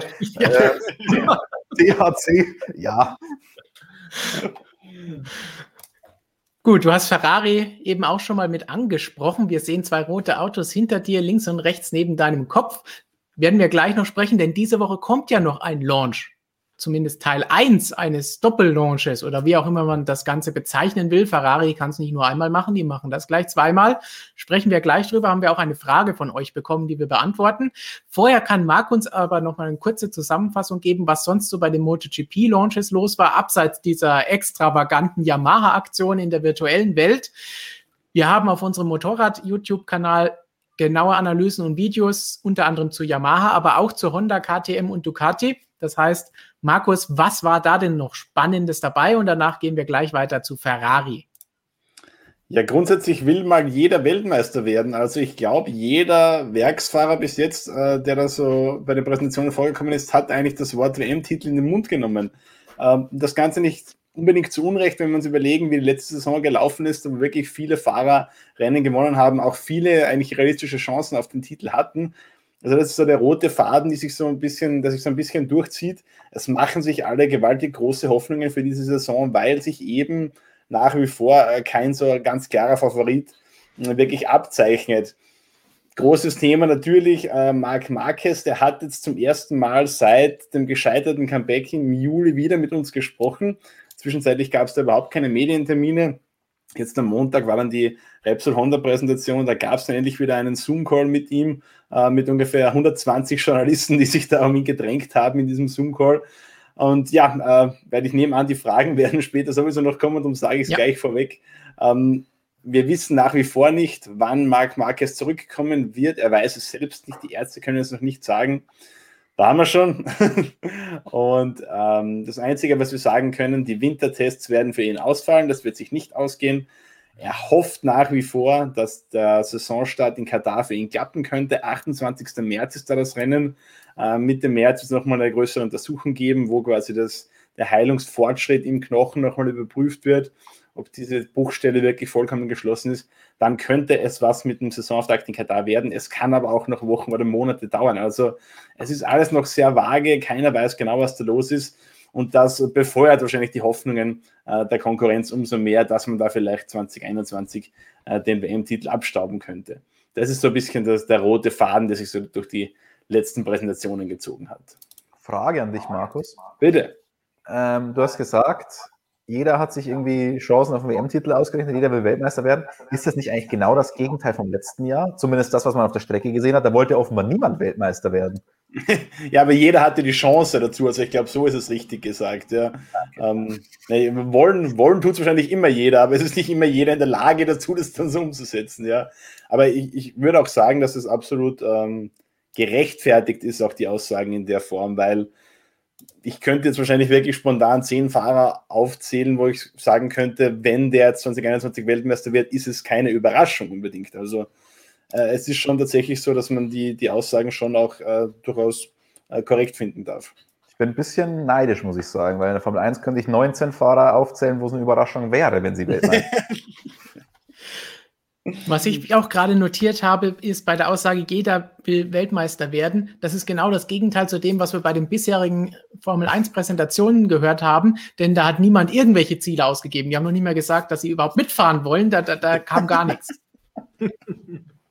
Ja, die, die krasseste Aussage kam bislang, glaube ich, von Checo Perez bei seinem Antrittsbesuch bei, bei Red Bull. Aber bei den ganzen Präsentationen jetzt kam immer, ja, wir wollen kein klares Ziel ausgeben, ja, wir wollen uns steigern im Vergleich zum letzten Jahr, ja, wir wollen im Mittelfeld aufsteigen. Also alles so ein bisschen das Mick Schumacher-Syndrom. Der ist auch sehr, sehr vorsichtig immer mit seinen Zielen gewesen bislang. Robi fordert Markus, das heißt, Markus, du bist wieder dran, um weiterzumachen mit den Launches. Aber bevor du über die anderen beiden noch sprichst, wirst du aufgefordert, alle zehn Fahrer aufzuzählen. Oder habe ich mir jetzt natürlich ein, Loch geschaufelt. Ähm, gehen wir es mal nach der Reihe durch. Wenn er fit ist und äh, beim Saisonstart mit dabei sein kann, natürlich Marc Marquez, ganz klar der dominante Fahrer der letzten Jahre.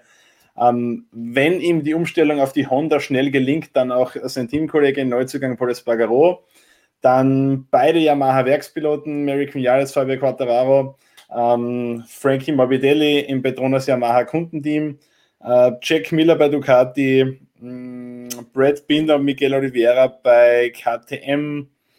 Fällt mir noch jemand ein? Mh, mm, ja, okay, jetzt sind wir bei 8. Okay, 10 war vielleicht leicht übertrieben, aber ich würde sagen, bei den 8. Nein, natürlich die zwei Suzuki-Jungs, Alex Rins und Juan Mir. 10. Uh, gerettet. Weltmeister ganz vergessen. Oje. So sagt man dann. Also da habt ihr eure 10, bitte sehr. Wie ist das jetzt mit Avincia? Den Namen habe ich vorhin gelernt. Die nicht. du kennst es vielleicht unter dem letztjährigen Namen Esponsorama Racing. okay, jetzt, jetzt bin ich ausgestiegen. Besser. Dafür. was, was meckert der Maynard da schon wieder? Ich habe gefragt, ob der Casanova dafür fährt. Der Bruno, ne, ne. Aber tatsächlich fährt äh, Luca Marini, der Halbbruder von Valentino Rossi. Den kenne ich. Das dann wahrscheinlich im nächsten Jahr oder wahrscheinlich möglicherweise zum VR46-Team wird. Und das ist dann ein Name, den ihr euch alle einprägen könnt. Gut, dann kommen wir zu zwei anderen Namen, die wir kennen und uns eingeprägt haben. KTM, Ducati. KTM auch mit großen Zielen reingegangen äh, oder geht mit großen Zielen rein in die Saison 2021. Da hat man ja vorher wirklich äh, den großen Durchbruch geschafft, drei Rennen gewonnen, äh, Miguel Oliveira zweimal und Brad Binder, der Rookie. Mm, also da definitiv auch viel möglich. Das ist schon ein Projekt, das noch deutlich wächst.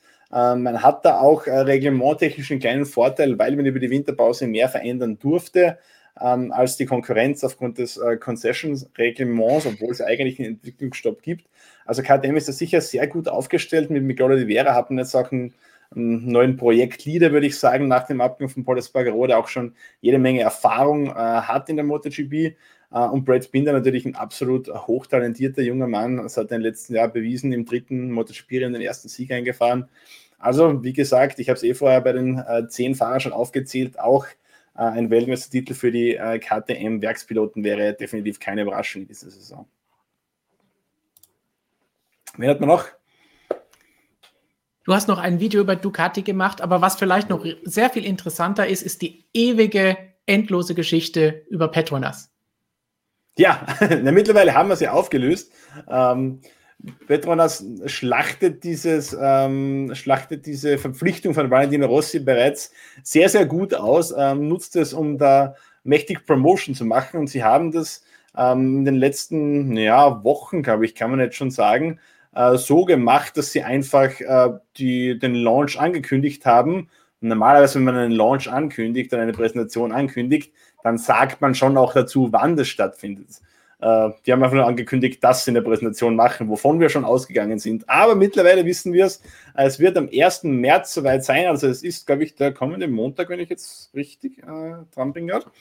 Ähm, da wird Petronas Yamaha präsentiert, also für die Fans von Valentino Rossi. Äh, das solltet ihr natürlich auf motorsportmagazin.com reinklicken und dann am Abend natürlich auch auf unseren Motorsportmagazin Motorradkanal, denn da wird es auch da ein Video geben, was Valentino Rossi und sein Teamkollege und Schützling äh, Frankie Morbidelli, was diese erwartet in der Saison 2021. Korrekt. Mal schauen, was dabei herauskommt. Und jetzt schauen wir mal, was Ferrari erwartet in dieser Saison. Von Rot zu Rot. Da haben wir eine Frage von der Zocker. Frage zum morgigen ersten Teil des Ferrari-Launches. Denkt ihr, sie konnten den Motor so verbessern, dass sie wenigstens wieder Chancen auf Podestplätze haben? Christian, vielleicht erstmal ganz kurz, was macht Ferrari da? Denn sie haben ja nochmal einen zweiten Launchtermin angekündigt. Ja, es ist erstmal ein Team-Launch. Also ähm, ein neues Fahrzeug werden wir höchstwahrscheinlich nicht zu Gesicht bekommen. Vielleicht ist es sowas, was wir jetzt auch Livery Launch genannt haben oder Lackierungspräsentation. Ähm. Ist Präs aber Präsentation ist auch ein eingedeutschtes Wort, glaube ich. Oder Vorstellung. Lackierungs Lackierungsvorstellung. Ja, Entschuldigung, Entschuldigung. Aber Präsentation ist ja wenigstens nichts, ähm, kein Anglizismus. Ähm, also wir erwarten da eigentlich nur ein paar Aussagen von Mattia Binotto, Carlos Sainz, Charles Leclerc und vielleicht ein paar Sponsoren, wieso das Auto so aussieht, wie es aussieht. Ähm, zumindest von der Farbgebung her wäre überrascht, wenn wir da mehr erfahren von dem Ganzen. Und ähm, dann kurz vor Testfahrtbeginn, ich glaube 10. März, wenn ich es richtig im Kopf habe, ähm, da gibt es dann nochmal eine Präsentation und ich vermute, da wird man dann das mehr oder weniger, weniger finale Auto zeigen. Warum? Naja, genau aus dem Grund, den ich vorhin schon genannt habe, man verliert einfach Zeit, wenn man es früher präsentiert. McLaren mag überrascht haben, dass sie so, so früh dran war, zumal sie auch am meisten umzubauen hatten wegen äh, des Motorwechsels aber die haben natürlich extrem früh schon den Filmtag gemacht. Die haben ja gleich einen Tag nach dem Launch, nach der Präsentation, nach der Vorstellung, ähm, haben die ihren Filmtag eingelegt. Warum? Naja, weil sie einen ersten Funktionstest haben wollten des neuen Autos mit dem Mercedes-Antrieb. Hätte man da jetzt ein bisschen gewartet, dann hätte möglicherweise sogar bis zu dem Wintertest in Bahrain gewartet und dann festgestellt, oh, irgendwas funktioniert da nicht, dann hätte man ordentlich Probleme bekommen, weil die Testfahrten ja diesmal sehr, sehr nah am Saisonstart dran sind. Sind nur eineinhalb Wochen bis zum ersten freien Training vom letzten Testtag. Also deswegen hat man da wahrscheinlich den Präsentationstermin etwas früher gewählt. Ähm, und bei Ferrari sagt man, okay, wir wollen uns diese ganze Präsentationsaufmerksamkeit nicht entgehen lassen, also machen wir was. Stellen erstmal das Team vor, wir haben ja einen neuen Fahrer und dann warten wir, bis das Auto mehr oder weniger fertig ist und dann ähm, zeigen wir euch das. Gut, und was rechnen wir jetzt Ferrari dieses Jahr zu? Denkt ihr, sie könnten den Motor so verbessern? Sie durften den Motor verbessern, können wir wieder auf ein anderes Video verweisen, in dem du viel über Token sprichst, was du ja gerne machst. Und wir haben nachher auch noch eine Token-Frage für dich. Stefan, Talerchen, wir sollen weniger englische Wörter hernehmen. Eine Talerchen-Frage haben wir natürlich auch gleich noch. Das wird jetzt einfach rausgeschnitten von Olli Retro-mäßig. Ähm, Talerchen haben wir ein Video, schaut es euch an. Da sagt Christian auch, warum die Teams am Motor arbeiten dürfen. Der ist nicht eingefroren. Das heißt, Ferrari darf die große Schwachstelle vom letzten Jahr hoffentlich verbessern für dieses Jahr aus Ihrer Sicht. Ob das gelingt, müssen wir jetzt natürlich ab, abwarten. Aber das ist nochmal ein Verknüpfungspunkt zu Alfa Romeo von vorhin, denn auch die Kunden Haas und Alfa werden sich natürlich freuen, wenn sie da was Besseres geboten bekommen als letztes Jahr. Ja, das Problem, das Ferrari hat, sie müssen natürlich jetzt einen legalen Motor bauen. Sie können nicht einfach wieder den Motor einbauen, den sie 2019 da im Einsatz hatten. Ich habe Mattia Binotto bei der Weihnachtsfeier, bei der virtuellen Weihnachtsfeier gefragt. Ähm, übrigens ganz witzig, Ferrari hat uns ein Paket zugeschickt mit ein paar italienischen Spezialitäten, damit wir quasi bei der virtuellen Weihnachtsfeier was zu essen hatten. War ganz nett gemacht. Und ähm, sie haben da auch sehr, sehr ausführlich auf unsere Fragen geantwortet. Das war eine gute Veranstaltung, wie man es virtuell eigentlich machen kann. Fand ich gut. Und da habe ich Mattia Binotto gefragt, wie es denn jetzt mit dem Motor ausschaut. Ähm, wir haben immer gehört, die Zahlen auf dem Prüfstand, die seien sehr, sehr gut. Und ja, was heißt jetzt sehr gut? Ist das wieder zurück auf 2019er Niveau? Und er meinte, ja, das kann er nicht versprechen, aber es wird auf jeden Fall deutlich besser. Also, ja, die große Schwachstelle war natürlich der Motor, da kann man nachbessern. Ich glaube, sie werden einen großen Sprung machen, aber sie werden nicht mehr wie 2019 äh, den besten Antrieb im Feld haben. Also so einen großen Sprung, glaube ich, machen sie da nicht. Sie haben sich halt selbst ein, ein Ei ins Nest gelegt, indem sie halt einfach mal ein bisschen über, die, über den Rand der Legalität hinausgegangen sind in der Vergangenheit, dadurch in eine falsche Richtung entwickelt haben und jetzt zurückgeworfen wurden. Und das fehlt ihnen jetzt dieses Jahr. Und Mercedes hat ja im letzten Jahr einen sehr, sehr großen Sprung nochmal gemacht, was die Power angeht, was die Leistung angeht, Entschuldigung. Und ich wage es zu bezweifeln, dass Ferrari da jetzt auf Mercedes-Niveau sein wird, aber ich glaube, sie werden schon wieder deutlich näher dran sein. Zählt Niveau dann eigentlich auch als eine. Ja, Level darfst du auch nicht sagen. Nein. Gibt es da ein deutsches Wort für? Stufe. Auf einer Stufe, sehr schön. Welche Sprache ist denn Niveau? Das, damit haben wir nichts am Hut. Wird ja französisch, Mann. Schönes Sepa. Ja. Aber passend dazu, Christian, von Mercedes gab es zuletzt ja so ein bisschen zu hören, dass sie Probleme mit dem Motor hatten. Vielleicht kannst du dazu auch noch mal kurz was sagen. Ja, der neue Motorenchef, der Nachfolger von Andy Cowell, Thomas Heil, glaube ich, heißt er. Äh, ich habe mich immer ja. noch nicht daran gewöhnt der hat gesagt, ja, ähm, es gibt Probleme jetzt am Prüfstand mit der neuen Motorengeneration. Man hat da ein Problemchen auserkoren. Man hat natürlich das Problem, dass man während der Saison keine Updates, Upgrades auf Deutsch, keine Verbesserungen. Keine Verbesserungen, dass man da während der Saison keine Verbesserungen, keine Ausbaustufen bringen darf. Das heißt, der Schuss, den man jetzt zu Beginn bringt, denn da darf man ja einen neuen Motor bringen, ähm, der Schuss, der muss halt sitzen. Der, und da muss man halt dann schauen, Zuverlässigkeit gegenüberstellen mit absoluter Performance. Okay, Zuverlässigkeitsverbesserungen darf ich während der Saison bringen, aber eben keine Performance-Verbesserungen. Wenn aber mein erster Motor, den ich bringe, performance-technisch gut ist und zuverlässigkeitstechnisch nicht so, dann verschenke ich vielleicht die ersten Rennen, weil halt die Zuverlässigkeit nicht stimmt. Deswegen, also, das ist immer ein, ein Trade-off, den man dann machen muss. Ein, äh ein Abschätzen, ein Abwägen. Ja, eine, eine Abwägung. Ähm, wie, wie, weit lehne ich mich aus dem Fenster? Was riskiere ich jetzt mit dieser neuen Ausbaustufe? Und Mercedes hat halt dann gesagt, naja, da hatten wir Probleme. Das hören wir jedes Jahr. Äh, und Probleme gibt es in der Entwicklung immer, weil nie alles, was ich irgendwie auf dem Prüfstand habe, alles immer funktioniert. Deswegen gibt es ja den Prüfstand. Und deswegen sind die Aussagen natürlich, die hören sich jetzt dramatisch an, ist aber völliger Schwachsinn letztendlich. Und ich würde mal schon davon ausgehen, dass Mercedes eine einigermaßen konkurrenzfähige Power Unit haben wird. Power Unit, was ist das dann? Leistungseinheit? Motor. Schön. Nee, Motor ist zu, ist zu wenig gegriffen. Also da muss man schon, das ist ja eine ganze Einheit. Der Motor ist ja nur ein Teil davon. Antriebsstrang. Ah nee, das ist Power Unit, ne? Was hast du eben gesagt nochmal? Nee, nee. Antriebsstrang ist ja dann eher hinten Richtung Getriebe. Ähm, mit, also deswegen, ich würde ja. sagen Leistungseinheit. Einigen wir uns darauf. Schön. Leistungseinheit spektakulär abgesegnet, werden wir ab sofort die Nebenartikel so verwenden, wenn wir es uns denn merken können. In jeder Überschrift möchte ich das bitte lesen. ja, dann passt nicht mehr viel anderes mit rein. So viel zu unserer Zusammenfassung bei den Präsentationen. Aber Robert, wir haben ja noch was ganz anderes zu präsentieren oder vorzustellen oder allen zu zeigen. Breaking News, die jetzt schon drei Stunden her sind.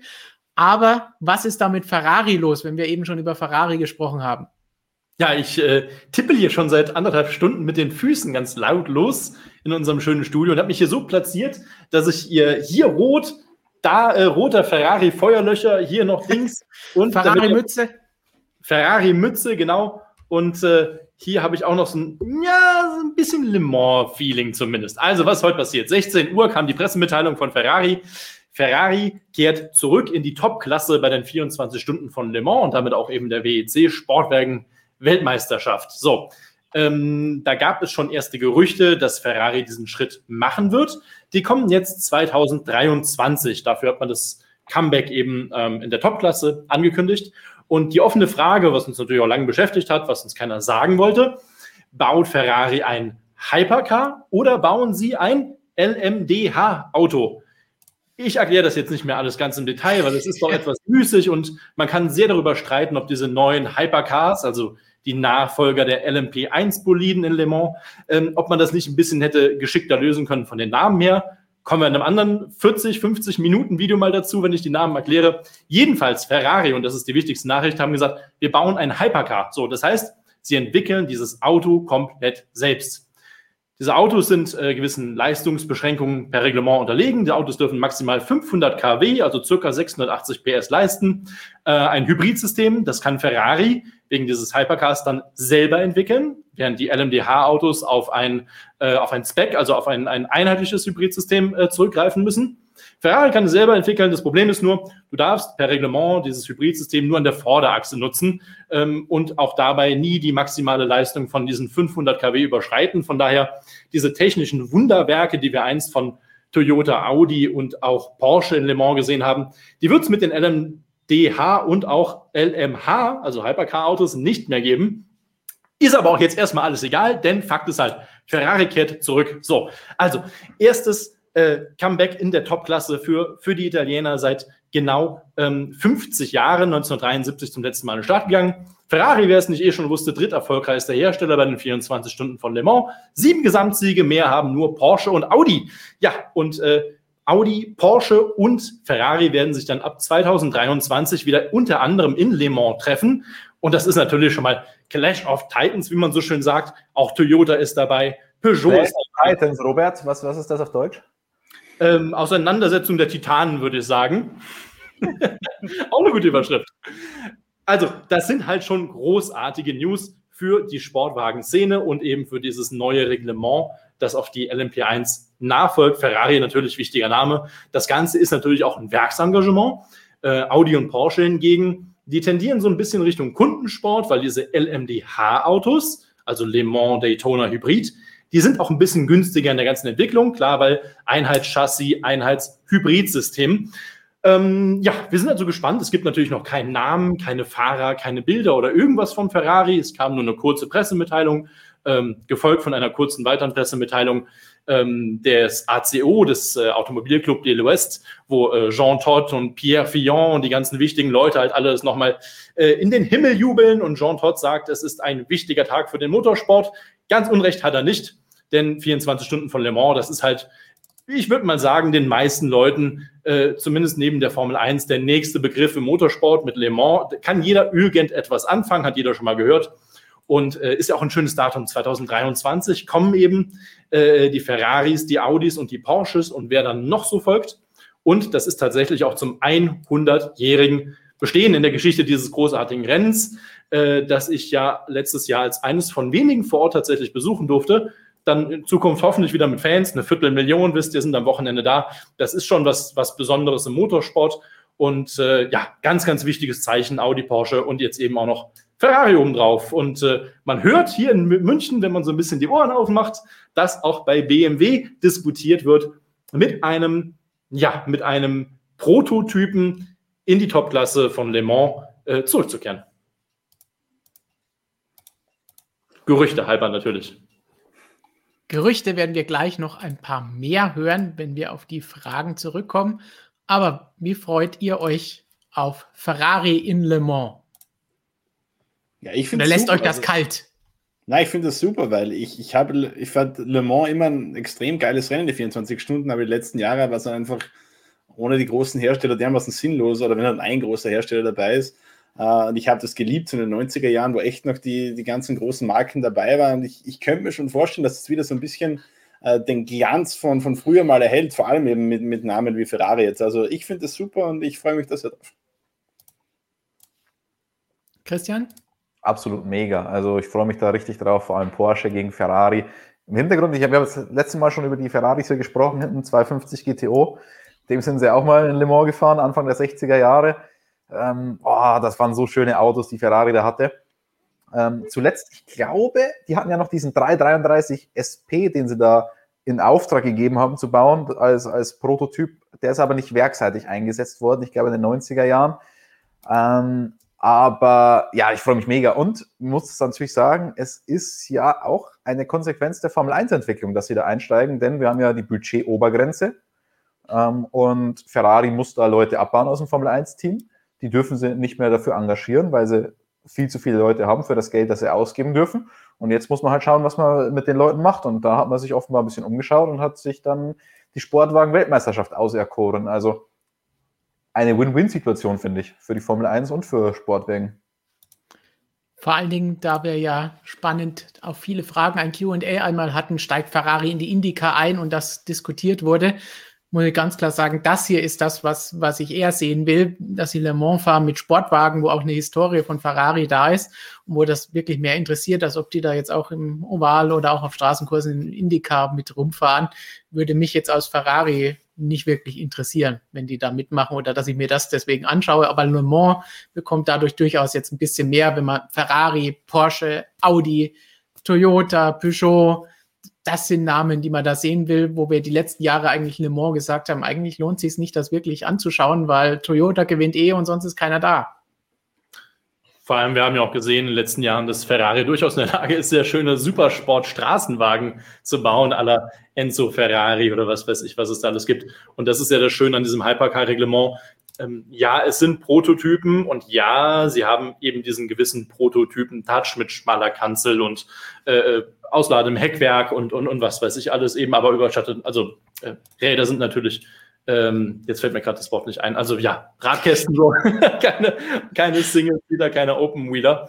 Und äh, das finde ich dann schon ganz cool. Ähm, in dem Zuge noch ganz, ganz kleine Kritik an Toyota. Die haben ja ihr Hypercar schon vorgestellt, den Toyota und Glickenhaus, die kommen ja schon in diesem Jahr mit ihren Hypercars. Also Ferrari kann sich zwei Jahre den ganzen Spaß angucken. Ähm, das Toyota Hypercar sieht für mich persönlich aus wie äh, wie die LMP-Autos der letzten drei Jahre. Also hat sich für mich wenig optisch verändert. Hätte ich mir ein bisschen mehr erwartet. Jetzt haben wir schon die ersten Bilder von diesem Glickenhaus Hypercar gesehen. Das bauen die gerade zusammen. Mit dem James Glickenhaus habe ich neulich auch kurz gesprochen. Ähm, das sieht für mich schon mehr aus nach Hypercar, nach geilem Straßenauto, das dann eben wie früher so in den, ja, wie man es auch im Kino kennt, aus den äh, Le Mans 66 ähm, Film, so dass es wieder so ein bisschen mehr irgendwie in diese Straßenvariante geht. Freue ich mich mega drauf, habe ich große Hoffnung, dass Ferrari da auch ein ein tolles Auto einfach hinstellt, ein optisch schönes Auto, denn das fehlte in Le Mans in den letzten Jahren, zumindest in den Topklassen der Prototypen, äh, ja komplett, muss man sagen. Das konnte sich ja niemand mehr mit identifizieren. Und ähm, ja, da dürfen wir echt mal gespannt sein. Also wird noch ein bisschen dauern, vermute ich mal, aber äh, ja, die Vorzeichen stehen gut. Da hast du jetzt auch wirklich einen guten Punkt angesprochen, den ich auch sagen wollte. Ferrari und Le Mans hat natürlich durch äh, Ford versus Ferrari als Film zuletzt in den letzten Jahren noch mal ein bisschen so einen Push bekommen hat, wo auch Jüngere sagen, oh ja, Ferrari gehört dahin. Und die dann vielleicht sagen, oh ja, die Autos, die da hinter Christian links und rechts stehen und ihn flankieren, die sollten auch in Le Mans mit dabei sein. Passend zum Le Mans-Thema und Ferrari haben wir jetzt noch ein paar Nachfragen. Yannick fragt zum Beispiel, könnt ihr bitte nochmal auf die kommenden Klassen in der WEC eingehen? Tritt Ferrari in der Hypercar-Klasse an oder ist die LMDH etwas anderes? Also das ist jetzt das 15-Minuten-Video von Robert. Ja, dann lehnen wir uns alle mal zurück. Ähm, Janik, vielen Dank natürlich äh, für die Donation hier. Also ja, es, es, ich versuche es irgendwie kurz zu erklären. Also es gibt das Hypercar und es gibt das LMDH-Auto, wie gesagt, Le Mans Daytona Hybrid, H klein geschrieben. Und die werden beide sowohl in der WEC-Serie als eben auch in der IMSA, also in der US-amerikanischen IMSA-Serie antreten können, bei den größten, wichtigsten Rennen. In äh, Europa, in der WEC ist es natürlich Le Mans und in den USA ist es vor allem dann Daytona und auch äh, Sebring, ähm, Petit Le Mans nehme ich auch mal mit rein, aber Daytona Sebring sind die großen Sportwagenrennen. Ja, äh, Hypercar-Klasse ist äh, teurer. Dafür hast du mehr Möglichkeiten, mehr Freiheiten in Entwicklung. Wie gesagt, du kannst ein eigenes Hybridsystem an der Vorderachse entwickeln und hast ein bisschen mehr Freiheiten beim Chassis. Bei den LMDH-Autos, das sind die DPI-Nachfolger aus der IMSA und jetzt führt es eigentlich schon, schon die Hälfte ab.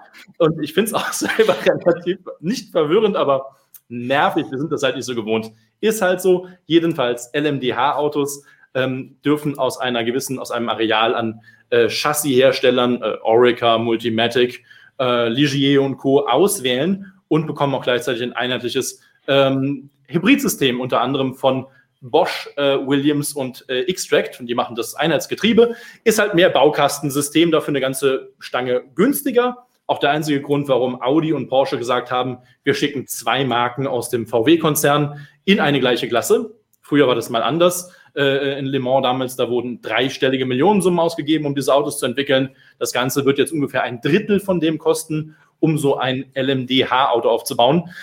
Ich persönlich stimme da James Glickenhaus zu, der mit einem eigenen Hypercar einsteigt. Ähm, und sagt, es ist irgendwie alles ein bisschen verwirrend. Am Anfang hieß es, wir machen einen Hypercar und jetzt kommen ein Jahr später auf einmal diese LMDH-Autos dazu.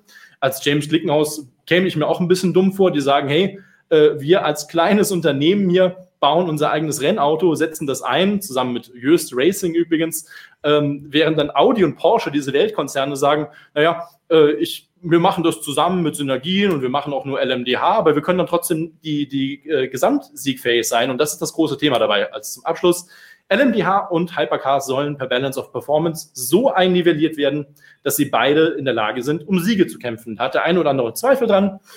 Ich denke, es ist noch ein bisschen zu früh dafür, es sind noch zwei Jahre hin. Aber das ist mal so, ja, kurz erklärt, ähm, was dahinter steckt.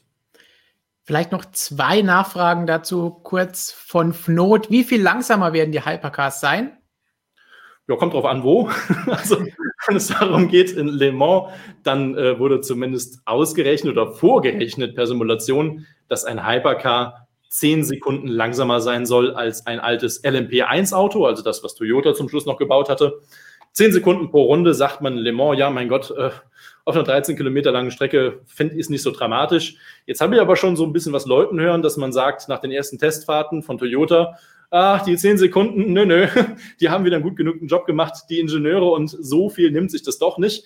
Also es ist noch schwer zu sagen, ist noch sehr, sehr früh in der Saison. Und ähm, die LMDH-Autos sollten zumindest in der Theorie nicht langsamer sein als die Hypercars, denn wie gesagt, beide per Reglement auf 680 PS äh, eingeschränkt. Eine Leistung, die halt eben auch nie äh, ansteigen darf, selbst wenn du Hybrid hinzuschaltest in gewissen Situationen. Und jetzt für uns alle als Motorsport-Experten von Max Power, Patrick Dempsey im Motorsport. Was sagt ihr? Einzig, was ich sagen kann, ich weiß, er ist Supercup gefahren. Ja, Dempsey Proton Racing, äh, Porsche Einsatzteam in Le Mans.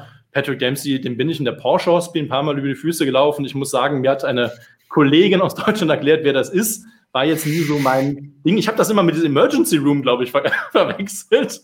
Aber das, das war wieder der andere, äh, nicht, nicht, Bruce Willis, sondern der, was weiß ich wer.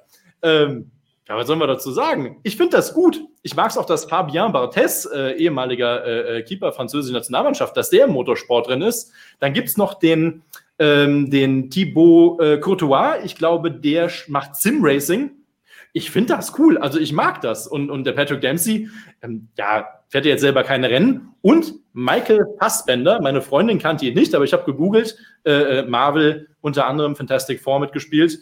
Ähm, der wird in der ELMS, also in der European Le Mans Series, tatsächlich an den Start gehen, denn er will so diese Road to Le Mans machen, der möchte nämlich selber mal Le Mans fahren. Und ganz ehrlich, wenn wir Hollywood-Schauspieler haben, die Bock haben auf Motorsport, dann ist das die beste Werbung und beste als jeder Lounge und jede Präsentation, die man sich nur vorstellen kann. Ich vermisse jetzt ein bisschen Max Kruse in deiner Aufzählung, Robert. Also hätte ich als erstes erwartet bei dir. Gut, ich habe jetzt nicht das Wort Verräter gesagt, weil er nicht mehr beim großen SV Werder Bremen spielt, aber wenn das jetzt jemand gesagt hätte, dann äh, hätte ich den Namen natürlich auch erwähnt. Nein. Ich bin da grundsätzlich ganz bei Robert, möchte aber hinzufügen, dass es auch sehr ins Peinliche abdriften kann. Ich möchte nur an das legendäre Paris Hilton Racing Team erinnern, wo American Yaris eins seine ersten Schritte gemacht hat. Also jeden Star brauche ich dann auch nicht im Rennsport. Oder das Pamela Anderson Racing Team, was es ja faktisch nie gab, wo damals viele Photoshop-Bilder von einem gewissen Österreicher Rennfahrer rumgingen, äh, ein NASCAR-Fahrer natürlich, ähm, der auf einmal damit Pamela Anderson ein Team gegründet hatte, was es aber faktisch so nie gab. Ich glaube, ich weiß nicht, ob das jetzt verwehrt ist, ob ich das jetzt so sagen darf oder ob uns die Anwälte dann nochmal schreiben. Ich glaube, nach zehn Jahren ist die Nummer mal durch, aber in der nochmal viele Grüße. Piep, piep. aber ich, so, ich hätte denen schon ganz gerne ein paar Vlogs gemacht. Du, also, ich auch. Ich war Feuer und Flamme. Ich habe gesagt, ja, endlich geschafft. Und dann ist es alles äh, der große Fake. Naja. Das ist dann was für den Nesca-Talk, den Ossi hier verlangt. Wann kommt Pablo, also unser Stefan Formboy, mit Nesca-Fakten in den Stream? Da können wir dann mehr über diese klassischen Dinge diskutieren, weil er davon auch wirklich Ahnung hat, während wir von Nesca nicht so viel wissen. Ich weiß, dass Kevin James der Ehrenstarter beim, ich glaube, letzten Daytona, beim zweiten Daytona, beim Roadcourse-Rennen war. King of Queens, wem das noch was sagt. Die Fahne geschwenkt. Robert, wenn wir da, deinen ehemaligen Lieblingsspieler Max Kruse nochmal erwähnen, der hat zuletzt auf Clubhouse, wo du ja auch gerne unterwegs bist, gesagt, dass sein großes Ziel ist, einmal die 24 Stunden am Nürburgring zu fahren. Ja, soll er machen. Soll er machen. Robert ist ein bisschen so die Ex-Freundin und so sagt, nee, ich wünsche dir eh nur das Beste. Mach nur. Ja, das ist dem Max, ein großartiger Fußballer, schwer zu verzeihen. Aber gut. Äh, da Und das letzte Ab Abdriften zum Fußball an Christian gerichtet von Not. Meinung zum Revierderby und Schalke. Kann er machen, oder? Können wir, können wir weitermachen. Nee, lass uns drüber sprechen. Ich finde das spannend. Hat nicht 4 Euro gekostet. Ich habe ich hab was äh, auf, einer, auf so einer Plattform verkauft, wo man halt so Sachen verkauft, die man nicht mehr braucht. Dann wollte einer handeln und dann habe ich in der Halbzeit gesagt, ja okay, mein Preis abzüglich der Tordifferenz in dem Spiel, habe ich 4 Euro verloren. Aber habe das Teil verkauft. Thomas meint MSM-Stream. Bei 4, 4 Euro hatte ich schon einkalkuliert. Zu Recht. Also Markus war ja vorhin kein Fan vom Paris Hilton Moto-Team, aber Thomas meint, im Stream würde das Klicks bringen, könnte man durchaus zustimmen. Lebt die eigentlich noch? Also die haben wir doch irgendwie seit Jahren nicht mehr gesehen, oder? Ah, doch. Ich habe irgendwann oh. mal ein Interview mit der gelesen. also, also ein Magazin, wo wirklich die gut recherchierten Interviews drinstehen. Was sagst du so? Ich sage ich sag jetzt nichts mehr. Ich glaube, das ist ein Video angesehen, was hier vorkommt. Das wolltest du sagen. Sagen wir lieber Danke an Noah, dass er YouTube-Mitglied bei uns geworden ist. Er wird viele spannende Videos von uns sehen, die nur dafür gedacht sind. Ja, so, und dann eine Frage von Tommy. Glaubt ihr, der Norrisring wird abgesagt? Wahrscheinlich gibt es keine Zuschauer. Viele Grüße aus Fürth, Grüße zurück nach Fürth und Robert DTM Norrisring, das ist was für dich. Ja, schwieriges Thema, Tommy. Vielen Dank dafür. Ähm, also, hm. offiziell können wir schon mal sagen, dass heute, heute 114 Tage vor dem DTM-Auftakt, ähm, der Ticket-Karten-Vorverkauf begonnen hat. Wer zuerst kommt, mal zuerst. Das ist das Motto. Es gibt zwei Rennwochenenden, wo du noch keine Tickets vorkaufen kannst. Und das ist einmal der Saisonauftakt in Monza und auch das zweite Saisonrennen auf dem Noritzring. Ja, und da muss man sich natürlich die Frage stellen, warum ausgerechnet bei diesen beiden Rennen, warum kann ich da noch keine Tickets kaufen, während ich schon hier die Karten für Assen und Hockenheim und Nürburgring und Co. holen kann. Der Frage gehen wir gerade hinterher. Ähm, möglicherweise können wir morgen schon ein bisschen mehr dazu sagen. Ich möchte jetzt da mir nicht den Mund verbrennen, Tommy. Habt da Verständnis bitte für. Ich kann dir aber den Tipp geben, schau doch mal so hm, bis zum kommenden Wochenende mal täglich auf motorsportmagazin.com vorbei. Und das ist jetzt auch keine Werbung. Ähm, ich könnte mir gut vorstellen, dass wir da in dieser Woche noch eine Geschichte zu bringen werden. Und vorher möchte ich noch ganz gerne, habt ihr bestimmt Verständnis für, warten, bis wir ein paar Aussagen und noch ein paar mehr Infos einholen konnten. Denn rumspekulieren, das machen wir halt eben nicht hier. Aber das hat mir heute ein, ein Lächeln ins Gesicht gezaubert, muss ich sagen, dieses DTMPR, dass, dieser, dass der Kartenvorverkauf startet für die Saison. Also sehr unglücklich, finde ich, sowas zu schicken jetzt. ja, da gab es noch jemand, der am Telefon sehr laut als gelacht hat. Passt ganz gut zu einer anderen Geschichte, die wir gerade recherchieren über die DTN-Zukunft. Ähm, ja, also ich habe angefragt, warum man das gemacht hat. Ich habe noch keine Antwort darauf, aber ich gebe dir recht. Ähm, es wirkt ein bisschen merkwürdig, jetzt in der aktuellen Zeit eine Pressemitteilung rauszugeben, wo ich sage, holt euch jetzt die Tickets, äh, wo wir noch kein Starterfeld haben und der Rennkalender wackelt grundsätzlich, weil wir eben in diesen aktuellen Zeiten sind, dessen Namen wir hier nicht aussprechen dürfen. Ähm, also ja, gebe ich dir recht und, und, und die Meinung äh, kam auch von einigen anderen Kollegen, die auch wirklich lachen mussten, gesagt haben, was ist denn das? Irgendwas wird dahinter stecken, wir finden es hoffentlich raus. Ihr erfahrt es dann natürlich. Tickets für Nürburgring habe ich schon gebucht, auf jeden Fall. Von daher alles gut. alles, alles im Lot. Und bevor wir uns jetzt gleich etwas anschauen noch, denn wir hatten ein Gewinnspiel für euch, hat Robert ja vorhin schön gesagt, Kampf der Titanen. Das hat mich erinnert, wir hatten in unserem Magazin einmal eine tolle Geschichte hier, die ich herausgekramt habe. Wir sehen das Jahr 2010 Fernando Alonso, Jensen Button, Michael Schumacher, Lewis Hamilton, Philippe Massa und ein sehr spannender, frisierter Lockdown Sebastian Vettel. Das ist noch wilder, als was hier aktuell wir uns darüber beschwert haben, was die Frisur angeht. Aber wir könnten mal eine, eine Bilderserie machen. Vettels geilste Friesen. Also Jetzt im Aston Martin hat er auch wieder nachgelegt. Ähm, dann irgendwann mal beim Saisonstart in Australien hat er mal ganz komisch hier so einen, so einen missglückten Undercut gehabt. Dann hat er mal diese blondierten Haare und also da, da hat schon ein bisschen was zusammengetragen für so eine Bilderserie, würde ich sagen. Stefan, blend noch mal die zweite Seite ein, wo Vettel drauf ist. Uh, die habe ich schon entfernt. Moment. Ich finde, Vettel hat so die, die Lockdown-Frisur und Massa hat so den Lockdown-Körperbau irgendwie so. ja, wollte ich sagen, aber ja. Mal so ein paar Wochen schön Tiefkühlpizza gönnen. Die Philippe Massa-Fans schreien jetzt ganz lautstark auf, Markus. Ja, aber ich meine. Wir müssen betonen, wir auf dem Cover müssen wir hin und wieder mal Köpfe auf andere Körper draufsetzen. Das war hier nicht der Fall. Nee. Aber was ich da auch krass fand, war auf der ersten Seite, wie schlimm eigentlich dieser Mercedes-Overall aussah. Also, dass, dass man da dieses. Ist man gar nicht mehr gewohnt, gell? Dass man dann dieses Petronas-Logo so weit hoch gemacht hat und dann der ganze, also so richtig schön bauchfrei hat er getragen, der Michael. auf dem Ding. Also, wie wäre es denn auf die Idee gekommen, wenn man nur ein Logo groß drauf macht, das ganz oben hinzumachen und unten alles frei? Also, ich finde komisch aus. Ist halt nah. Richtig kacke. Ja. Tja. Das war 2010 in.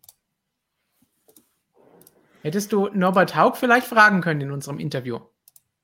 Ah, da haben wir so viel Gesprächsstoff gehabt, Stefan, da hatten wir für solche Sprengchen keine Zeit mehr. Aber Fashion ist wichtig, wie wir von Alpha Tauri gelernt haben und wie wir jetzt auch gleich sehen werden. Wir hatten ein Gewinnspiel, das ihr hoffentlich auf Instagram schon gesehen habt bei uns. Ihr könnt einen Rennschuh original unterschrieben von Lewis Hamilton, den wir eben hier gesehen haben, auf diesem alten Jugendbild fast schon, gewinnen. Und Ihr musstet dazu eine Story schicken, wo ihr euren besten Chewie macht, ganz im Daniel Ricciardo-Style. Und wir wollen uns jetzt mal ein paar von euren besten Einsendungen anschauen. Viel Spaß damit und vielen Dank an alle, die mitgemacht haben. Das wird gut. Also Luis, wenn du das Video jetzt siehst, ich bin ein wahnsinniger Fan von dir. Schau mir alle deine Rennen im Fernsehen an. Tja, mit heißen Kurven kenne ich mich ja schon aus. Schatz, du kannst dir einen Hamilton-Schuh gewinnen. Was denn? Machen Schui. Ich mach mit.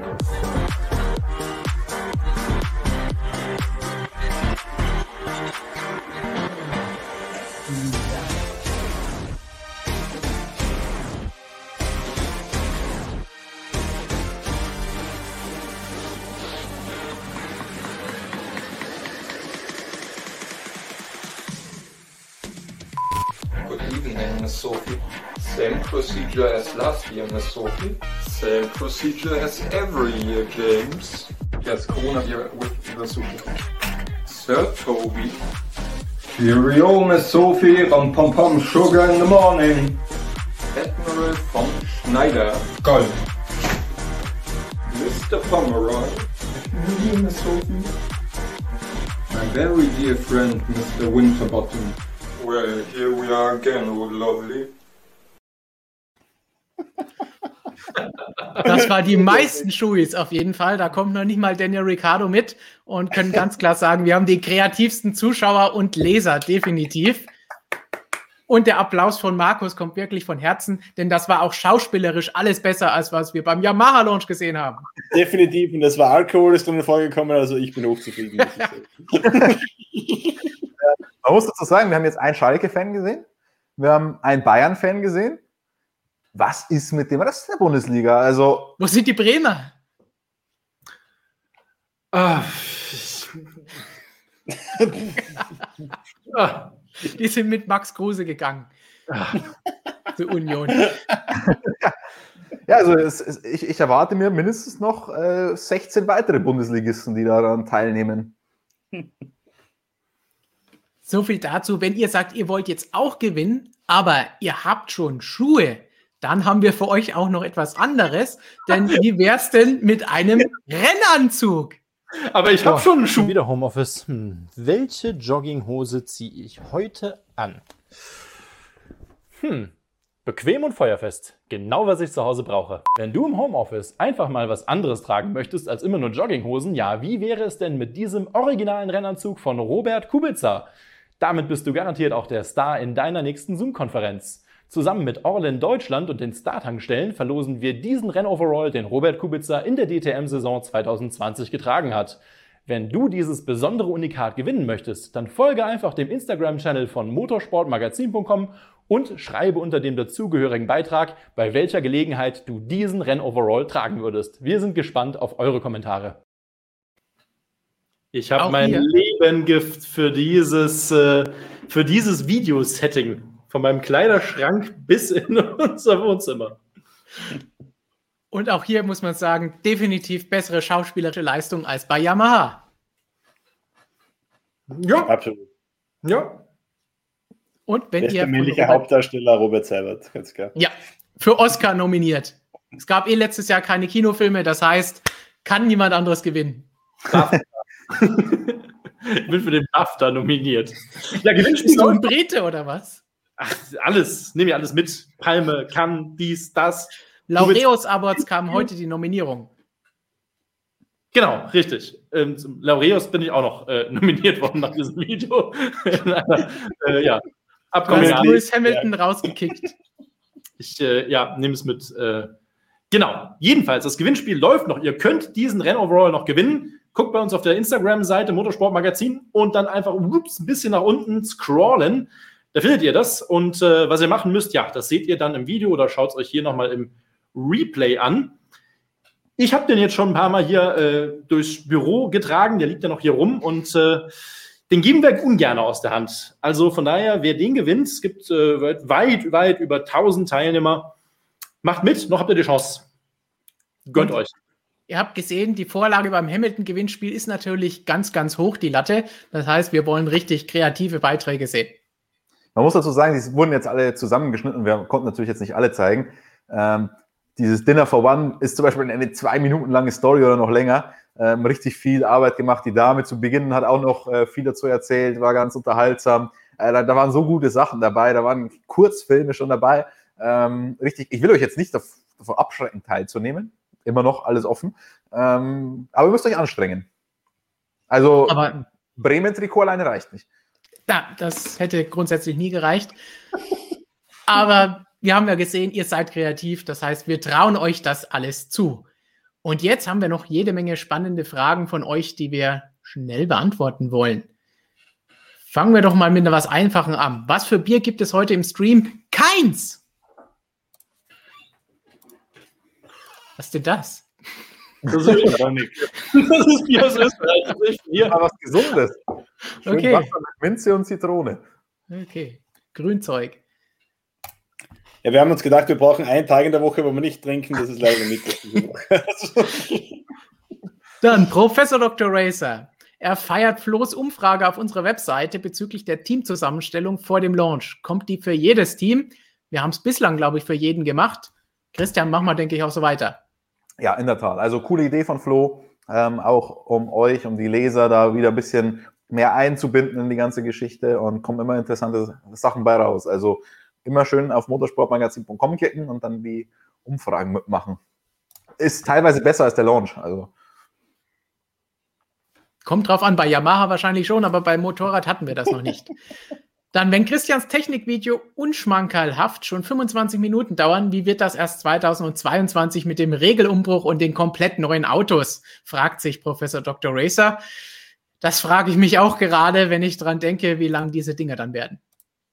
Ja, aber nächstes, dieses Jahr beschweren wir uns, dass so viel homologiert ist, dass sie deswegen so wenig ändern dürfen. Im nächsten Jahr beschweren wir uns dann darüber, dass das Reglement so eng gestrickt ist, dass man da gar nicht mehr viele Freiheiten hat und dann schauen sie doch wieder alle gleich aus und dann wird es bei den 25 Minuten bleiben, Stefan. Ich kann dich beruhigen. Gut, aber dafür gibt es jetzt eine Talerchen-Frage. Ich habe nicht Token gesagt. Welches Team hat jetzt noch Token übrig für diese Saison? Und was dürfen die Teams denn noch ändern im Laufe dieses Jahres?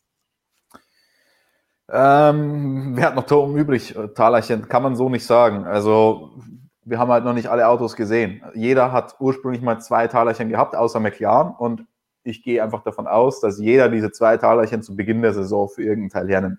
Während der Saison macht es meiner Meinung nach keinen Sinn. Erstens profitiert man dann nicht von Anfang an und zweitens wird die Entwicklung schon relativ früh dann auf 2022 umgestellt. Wir haben in diesem Jahr, wie gesagt, den Budget Cap und wir haben 2022 ein komplett neues Reglement. Deswegen würde es meiner Meinung nach wenig Sinn machen, da während der Saison noch irgendwie Talerchen auszugeben. Was darf während der Saison noch entwickelt werden? Ja, die Aerodynamik wird weiterhin noch ein bisschen äh, entwickelt, aber auch da gibt es keine ganz großen äh, Verbesserungspakete. Oh, jetzt, wir, wir, wir, wir wären richtig gut drin, alles zu verdeutschen und hinterher werden uns dann alle sagen, ich verstehe nicht mehr, was ihr da sprecht. Ja, ein Verbesserungspaket, also ganz ehrlich, ein Upgrade-Paket hört sich schon besser an. Also. Vor allen Dingen, wir, wir nutzen ja alle Windows, wir sind Upgrade-Pakete gewohnt. Ich wollte gerade sagen, vor allem Upgrade muss nicht immer eine Verbesserung sein.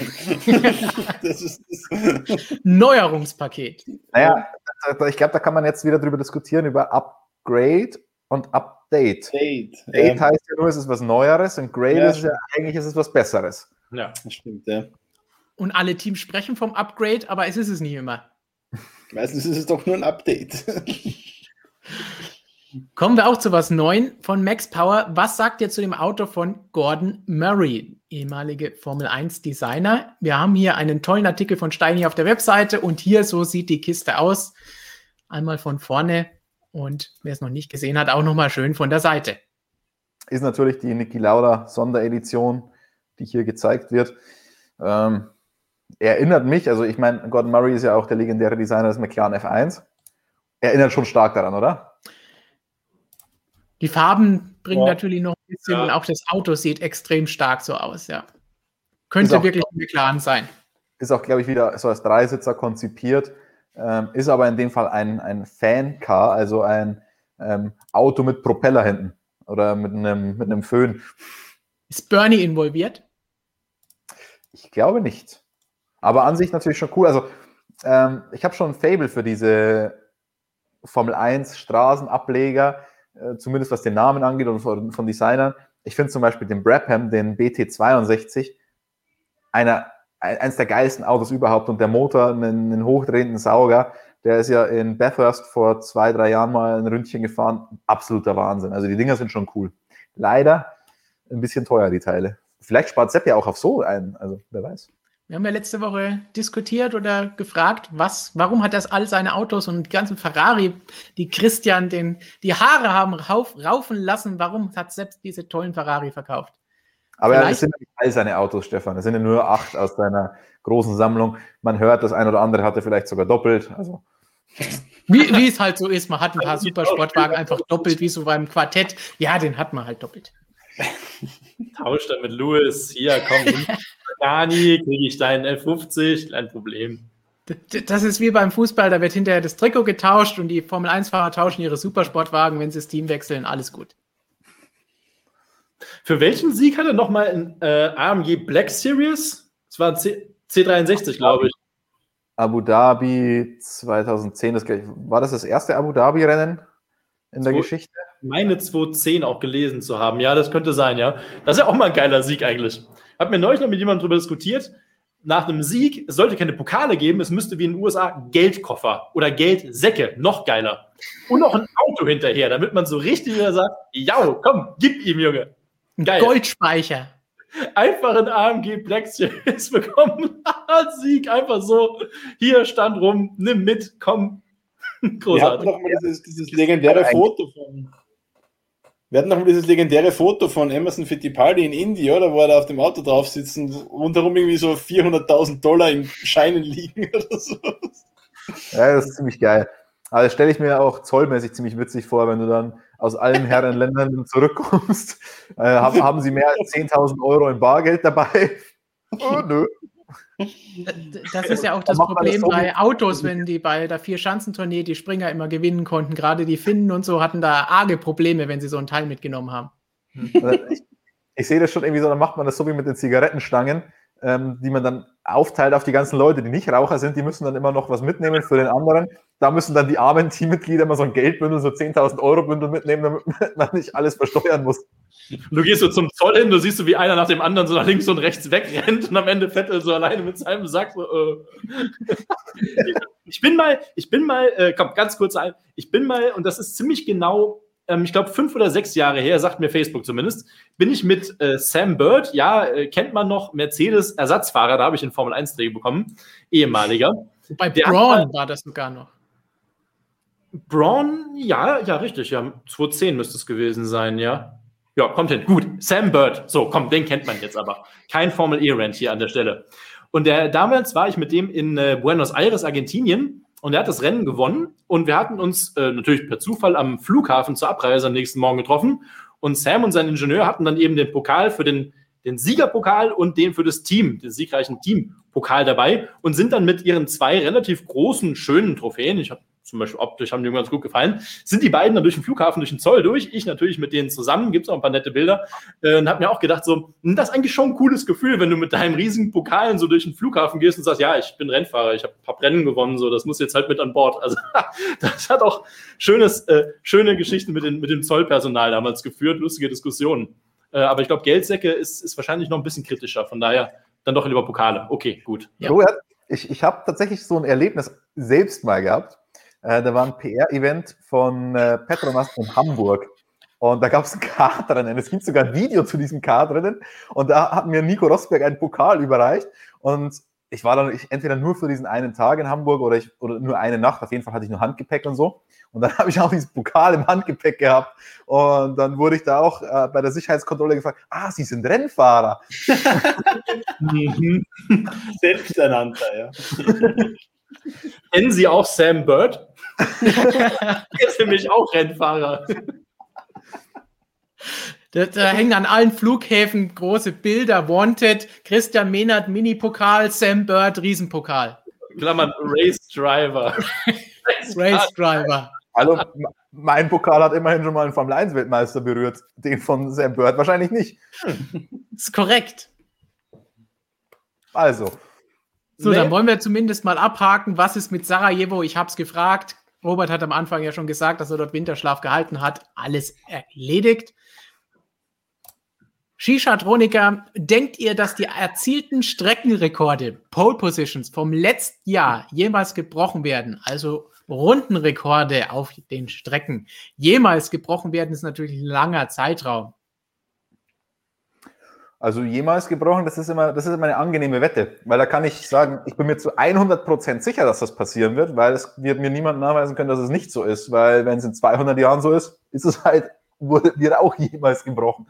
Ähm, Solange die Formel 1 zur Lebzeit nicht eingestellt wird, hast du immer eine Möglichkeit. Ich fände es, ja, naja, weil die kann ja wieder ins Leben gerufen werden oder es können ja andere Autos dann schneller fahren und auch wenn eine Strecke abgerissen wird, kann die Strecke auch wieder aufgebaut werden und was auch immer. Siehe Spielwerk. ähm, von dem her bin ich da ganz entspannt, was das angeht.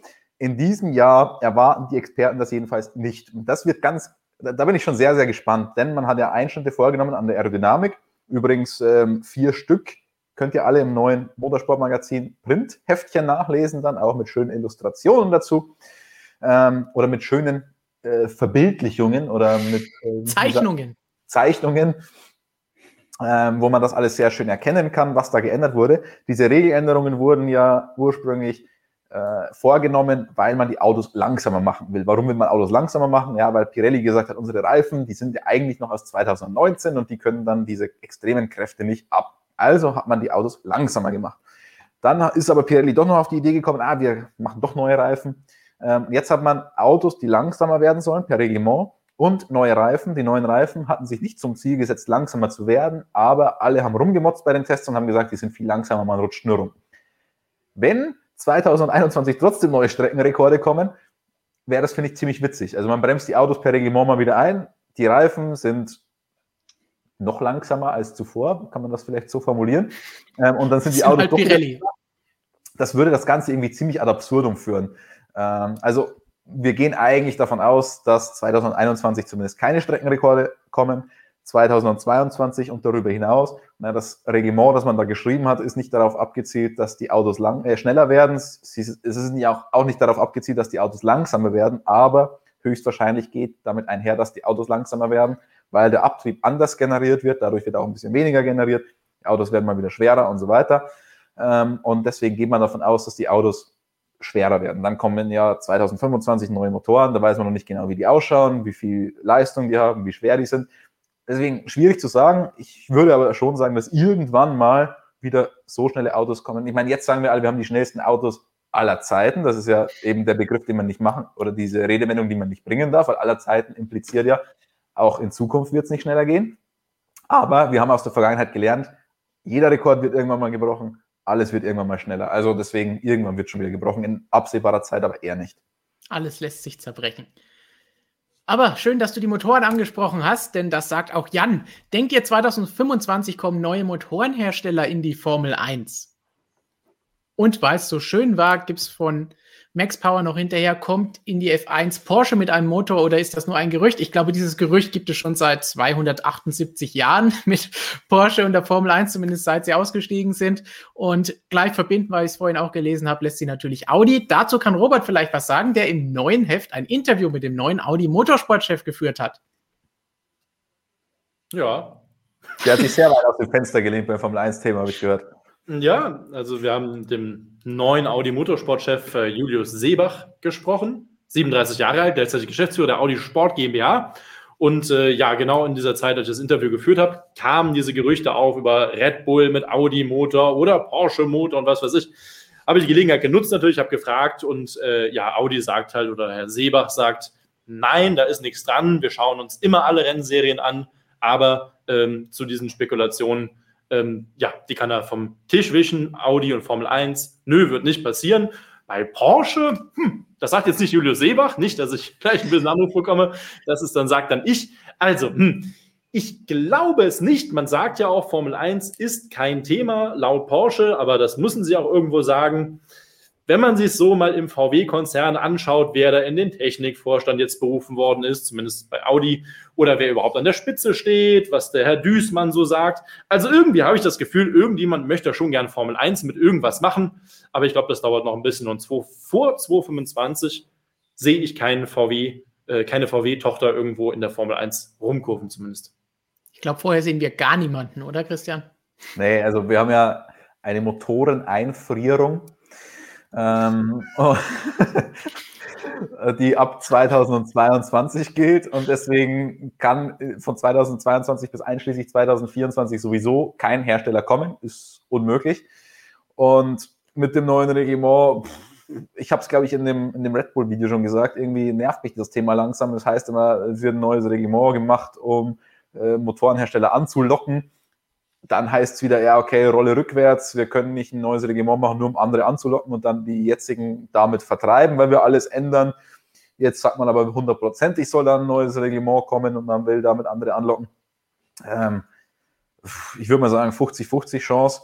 Man muss natürlich auch schauen, dass man die aktuellen behält. Das ist ja auch nicht Gott gegeben, dass die alle weitermachen, außer bei Ferrari höchstwahrscheinlich.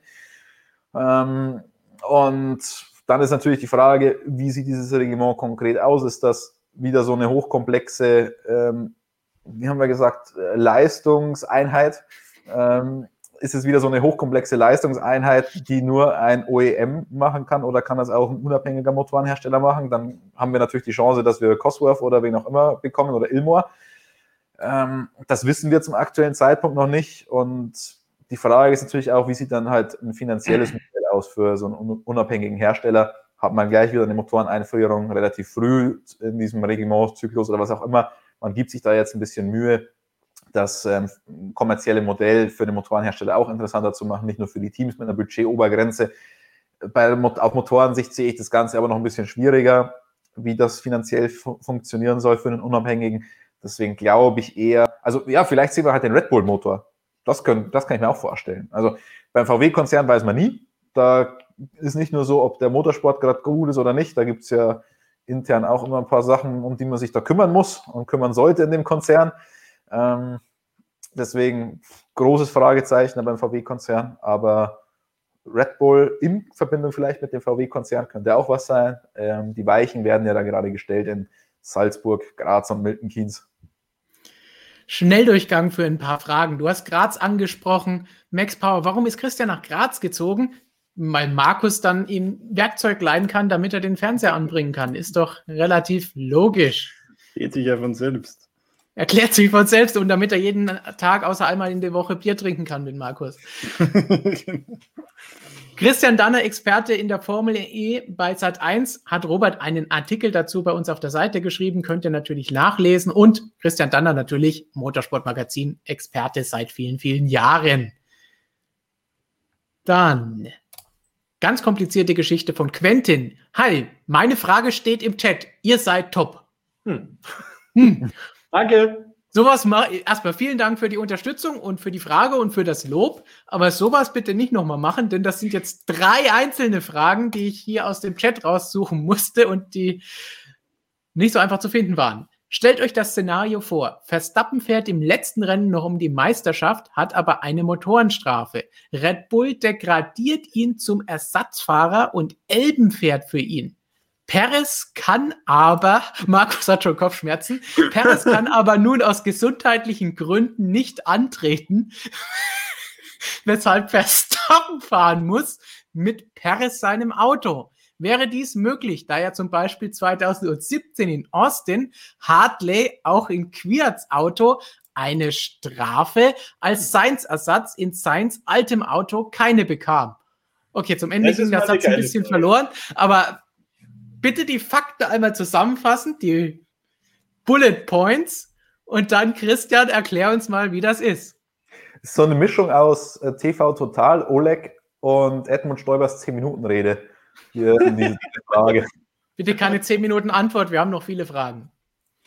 Ähm, kurz gesagt, nein. Also, das war ein bisschen komisch alles, aber da war ja dann, also, das war halt eine ganz komische Konstellation aber diese Konstellation, ja, es war jetzt auch wieder als komische Konstellation dargestellt, aber in dem Fall ist es ja offensichtlich, dass es äh, absichtlich so herbeigeführt ist und deswegen ähm, ganz klar nein und ähm, nö. Und nö. Man, man, darf ja nicht vergessen, ähm, damals bei Toro Rosso ist der eine ja schon ein Rennen da gefahren mit der Motorenallokation. Also das heißt, wenn jetzt der Albon da fahren würde im letzten Rennen, dann könnte man den ja kurzfristig immer noch auf das andere Auto schieben. Also das wäre ja dann gar kein Problem. Außer natürlich, der wäre im Rennen davor schon in dem Auto gesessen, aber dann hätte man ja in dem Rennen davor den Verstappen schon rausnehmen müssen. Und dann hätte der ja keine Punkte holen können, das wäre für die WM auch blöd gewesen. Also von dem her äh, sehe ich die Konstellation da nicht so kommen. Aber schön um die Ecke gedachte Frage. Sowas wollen wir sehen. Das sind unsere kreativen Zuschauer, die wir vorhin schon bei dem Shui-Wettbewerb gesehen haben. Und grundsätzlich finde ich jede Frage, bei der Hartley vorkommt, immer gut. Aber geil, das ist, das ist so richtige Formel 1-Denkweise. Ja. Ähm, richtig cool. So, dann kommen wir zur Formel 1 Denkweise mit den Regeln. Das ist auch cool. Erstmal cool. Vielen Dank an Music and More für die Frage. Über die Jahre sind ja immer neue Regeln hinzugekommen und es wurden Sachen verboten. DRS, Extraflügel etc. Wie dick ist denn das Regelbuch und stehen die ganzen alten Sachen da auch noch oder wie ist das? Christian, hast du eine ganze Schrankwand nur mit Regelbüchern? Ja, ich habe schon ein paar Ordner, die habe ich jetzt gerade nicht, die habe ich im anderen Zimmer liegen ähm, die dicken Vier-Ordner. Haben wir aber ähm, schon öfter mal gezeigt. Ja, das ist natürlich schon ein Problem von so einem Reglement. Das ist, ein Reglement wächst. Also das wurde halt mal geschrieben und seitdem hat man halt immer wieder Sachen entweder geändert oder hinzugefügt und deswegen ist es immer, immer, immer dicker geworden. Jetzt zuletzt hat man dann noch ähm, in diesem Jahr ist es extrem angewachsen. Man hat die Antikopierregel noch hinzugefügt. Man hat ähm, die Talerchen hinzugefügt und eine ganze Liste mit Talerchen und Homologationsdeadlines und so weiter. Uh, Homologationsdeadline, was machen wir da? Homologa Homologation zählt als deutsche oder zählt, das ist ja kein Anglizismus, Homologationsfrist. Ähm, deswegen, also das wächst ständig, das Buch. Ich glaube, jetzt sind wir bei ungefähr bei 140 Zeichen, nur technisches Reglement. Zeichen? Ähm, äh, 100, 100 äh, Seiten, Entschuldigung. Und dazu haben wir ja noch das sportliche Reglement und dazu haben wir noch ganz neu ein finanzielles Reglement in diesem Jahr. Also langweilig wird uns nicht beim Studium des Ganzen. Äh, 2022 gibt es tatsächlich einen Neuanfang. Es ist kein radikaler Neuanfang, aber man hat sich bei diesem technischen Reglement schon viele Sachen gedacht. Also wir fangen von vorne an. Also wir bauen nicht auf diesem alten basierten Reglement auf. Und deswegen ist es ein bisschen unschön für den normalen Fan zu lesen, denn es gibt keine Maße, keine expliziten mehr in diesem Reglement, sondern es geht nur noch im Koordinatensystem mit X, Y und Z-Werten und so weiter. Also es ist schwierig nachzuvollziehen. Es ist für Ingenieure geschrieben, was es ja eigentlich auch sein soll. Also kann man jetzt auch wieder darüber diskutieren. Gewisse Sachen sind aber natürlich übernommen, wie beispielsweise Motorenreglement, macht ja keinen Sinn, wenn sich da nichts ändert. Ähm, aber es ist ein neuer Ansatz. Klaus Werner sagt, Robert, du bist nicht alleine. Meine 7.1-Anlage bläst bei der MSM-Musik bis in den Bereich des Drehzahlbrechers und ich tanze wieder Lump am Stecken. Das war, als Christian vorhin enthüllt hat, wie Joba, äh, Jonas sage ich schon, wie Robert jedes Mal beim Intro sich freut und tanzt. ich war noch die Frage am Lesen, also ist ja gar keine Frage. Danke, lieber Klaus. Was ist ein Lump am Stecken? Das müssen wir natürlich noch schnell klären. Aber das ist definitiv Deutsch, das ist nicht Englisch.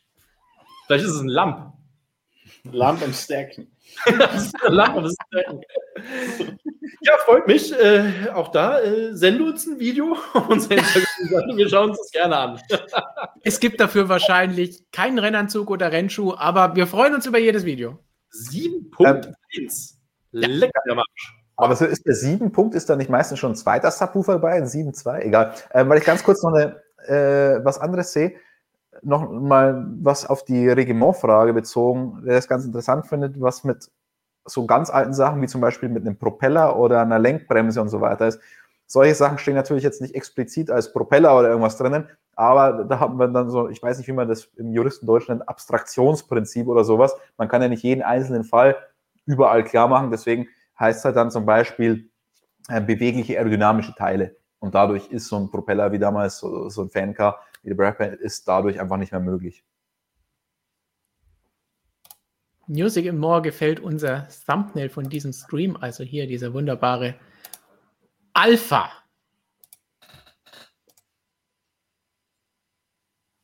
Und dann kommt eine ganz einfache Frage, wie wir sie natürlich immer lieben, weil sie ganz schnell sich beantworten lässt. Von Francesco, vielen Dank für die Frage. Schönster F1-Poliebe ever für euch und wieso?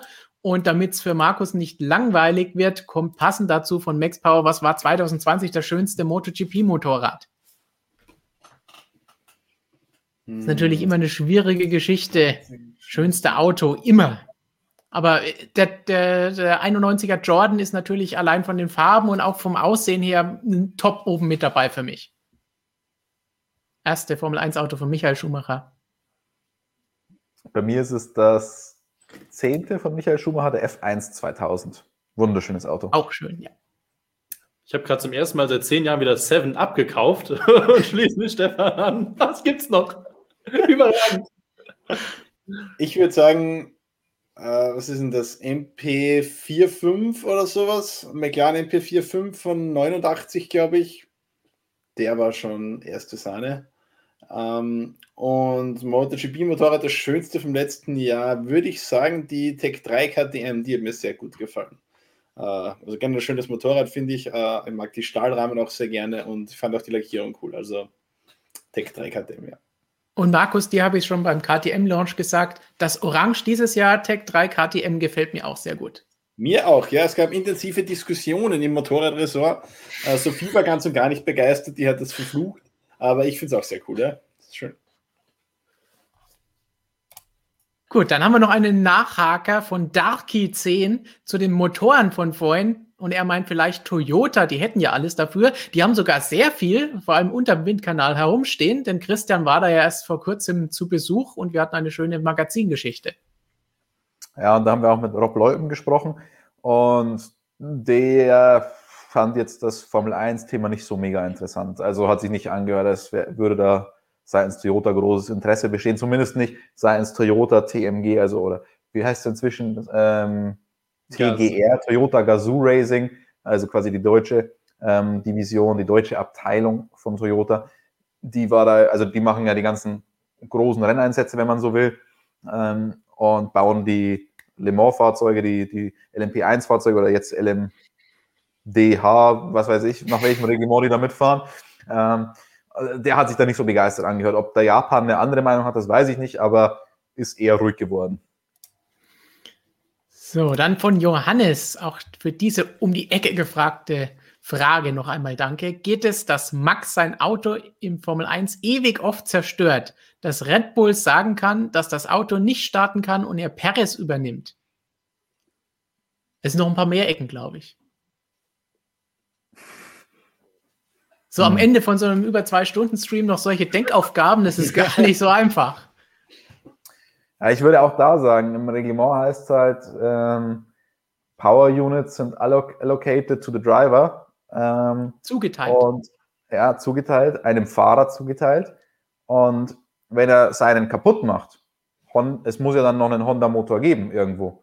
Und dann muss er halt den einsetzen und kriegt halt dafür eine Strafe. Also, das äh, sehe ich nicht als veritable Ausrede in dem Fall.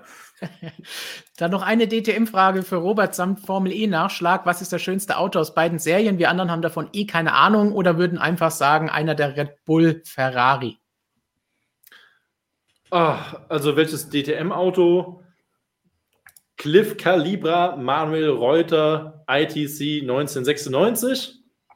Ist ein Klassiker, das ist ein Kaliber, mein Gott, also das ist schon gut.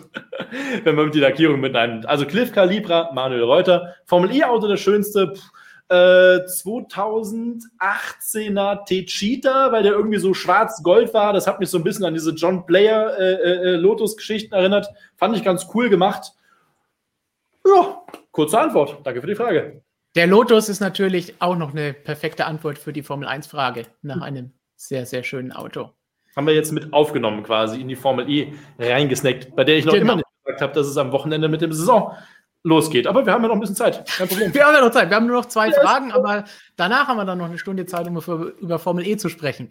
Kobe sagt, die DTM muss sich ja langsam mal beim Starterfeld ranhalten, oder Robert? By the way, der Hype auf Le Mans 2023 ist immer mal sowas von real. LMDH und LMH, beste Idee seit Gruppe C? Fragezeichen. Die DTM muss sich langsam mal beim Starterfeld ranhalten. Äh, Kobe, ja, ja, muss sie, klar. Es gibt noch keine offizielle Einschreibungsliste. Ähm, Habe ich heute nochmal tatsächlich angefragt, ob sie da ein bisschen was sagen können. Also, ich kann euch mal ein bisschen beruhigen. Diese ganzen Geschichten mit, es gibt nur acht Autos und schafft Berger zehn oder wird überhaupt zweistellig, das können wir jetzt mal wirklich vom Tisch wischen. Das hat schon seinen Grund, warum wir sowas auch nirgendwo schreiben, zumindest bei uns. Ähm, das ist ein ordentliches Starterfeld, das aber auch sehr viel Arbeit braucht und man weiß auch, oder man hört zumindest, Gerhard Bagger selbst äh, geht da mal ganz gern an Hörer und ruft da hier und da an. Vielleicht äh, werden wir den einen oder anderen Namen in einem anderen Stream auch noch verraten, wie er angerufen hat. Da sind ein paar ganz spannende Namen dabei, die ich heute gehört habe. Sage ich aber nichts zu. Also, das wird schon okay sein. Es wird nicht diese 33, 35 Autos GT Masters haben. Ähm, der Anspruch habe ich heute auch noch ein langes Interview oder ein langes Gespräch darüber geführt. Ähm, Gerhard Berger oder die ITR und DTM sagen eben, wir wollen diese Klasse statt Masse, kann man belächeln, aber wenn es Gerhard Berger gelingt, da ich sag mal 16 bis 20 bekannte, bekannte Rennfahrer mit guten Teams ins Grid reinzustellen, dann ist das okay. Dann hat er das erreicht, was er äh, erreichen wollte. Mindestens fünf verschiedene Marken, 20 Autos sollen sein. Was man so hört, könnte das auch so kommen. Ähm, ja, ist halt ein bisschen was anderes, weil es gibt ja keine Fahrerwechsel. Das heißt, irgendwer muss den ganzen Spaß bezahlen. Ähm, schaut auch mal gerne bei uns auf der Seite vorbei. Wir hatten da auch so ein paar Namen rausgehauen in den letzten Tagen. Das macht ja auch Spaß im Moment. da kommen wir noch ein paar, kann ich jetzt schon mal versprechen. Auch noch ein paar Überraschungen. Die haben wir angekündigt und es wird die auch geben. Aber dazu später mehr. Äh, Le Mans 2023, ja, real, Hype ist real. Beste Idee seit Gruppe C, weiß ich nicht. Gruppe C halt irgendwann noch ein bisschen teuer geworden, halt, wurde wieder eingestellt. Aber das ist so der Zyklus des Motorsports. Am Anfang so, fangen wir an, wir schauen, oh, ist ja ganz gut. Hersteller, Bums, Kohle rein. Drei Jahre später, schwupps, Stecker erzogen, den ersten, dann der zweite, dritte, Rennserie eingestampft, neues Reglement und weiter geht's. That's Racing.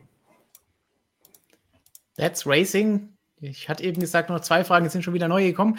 Max Power, was haltet ihr, dass Ring Police in der Asian Le Mans Series gestartet ist? Jetzt bin ich gespannt, wer dazu irgendetwas sagen will oder kann. Ja, Markus, was sagst du dazu? ich sehe das relativ emotionsfrei, muss ich sagen. oh, schön, ja. Wie Uli Fritz. Boah, Asian Le Mans Series, ja, die haben auch ihre Saison schon wieder beendet. Die sind ja nur zwei Rennwochenenden, also vier Rennen gefahren. Äh, René Binder Ferdinand Habsburg, Yifaye sind Meister geworden tatsächlich. Glückwunsch nochmal äh, doppelt an Österreich, muss man ja auch mal sagen. Ja, äh. Naja, ist schon nicht verkehrt. LMP2 muss erst mal holen. Ring Police, ja, bekannter Name, auch von YouTube. Ähm, checkt die Jungs von Ring Police auf, auf YouTube gerne auch mal ab. Man muss ja auch mal, äh, auch mal gönnen können. Äh, machen gute Sachen. Ich freue mich drauf, wenn sie am Nürburgring beim 24-Stunden-Rennen dieses Jahr dann hoffentlich wieder am Start sind. Äh, hört sich ja ganz gut an.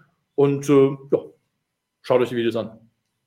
Macht das. Einsatzantwort von Robert. Was macht Daniel ab 2021?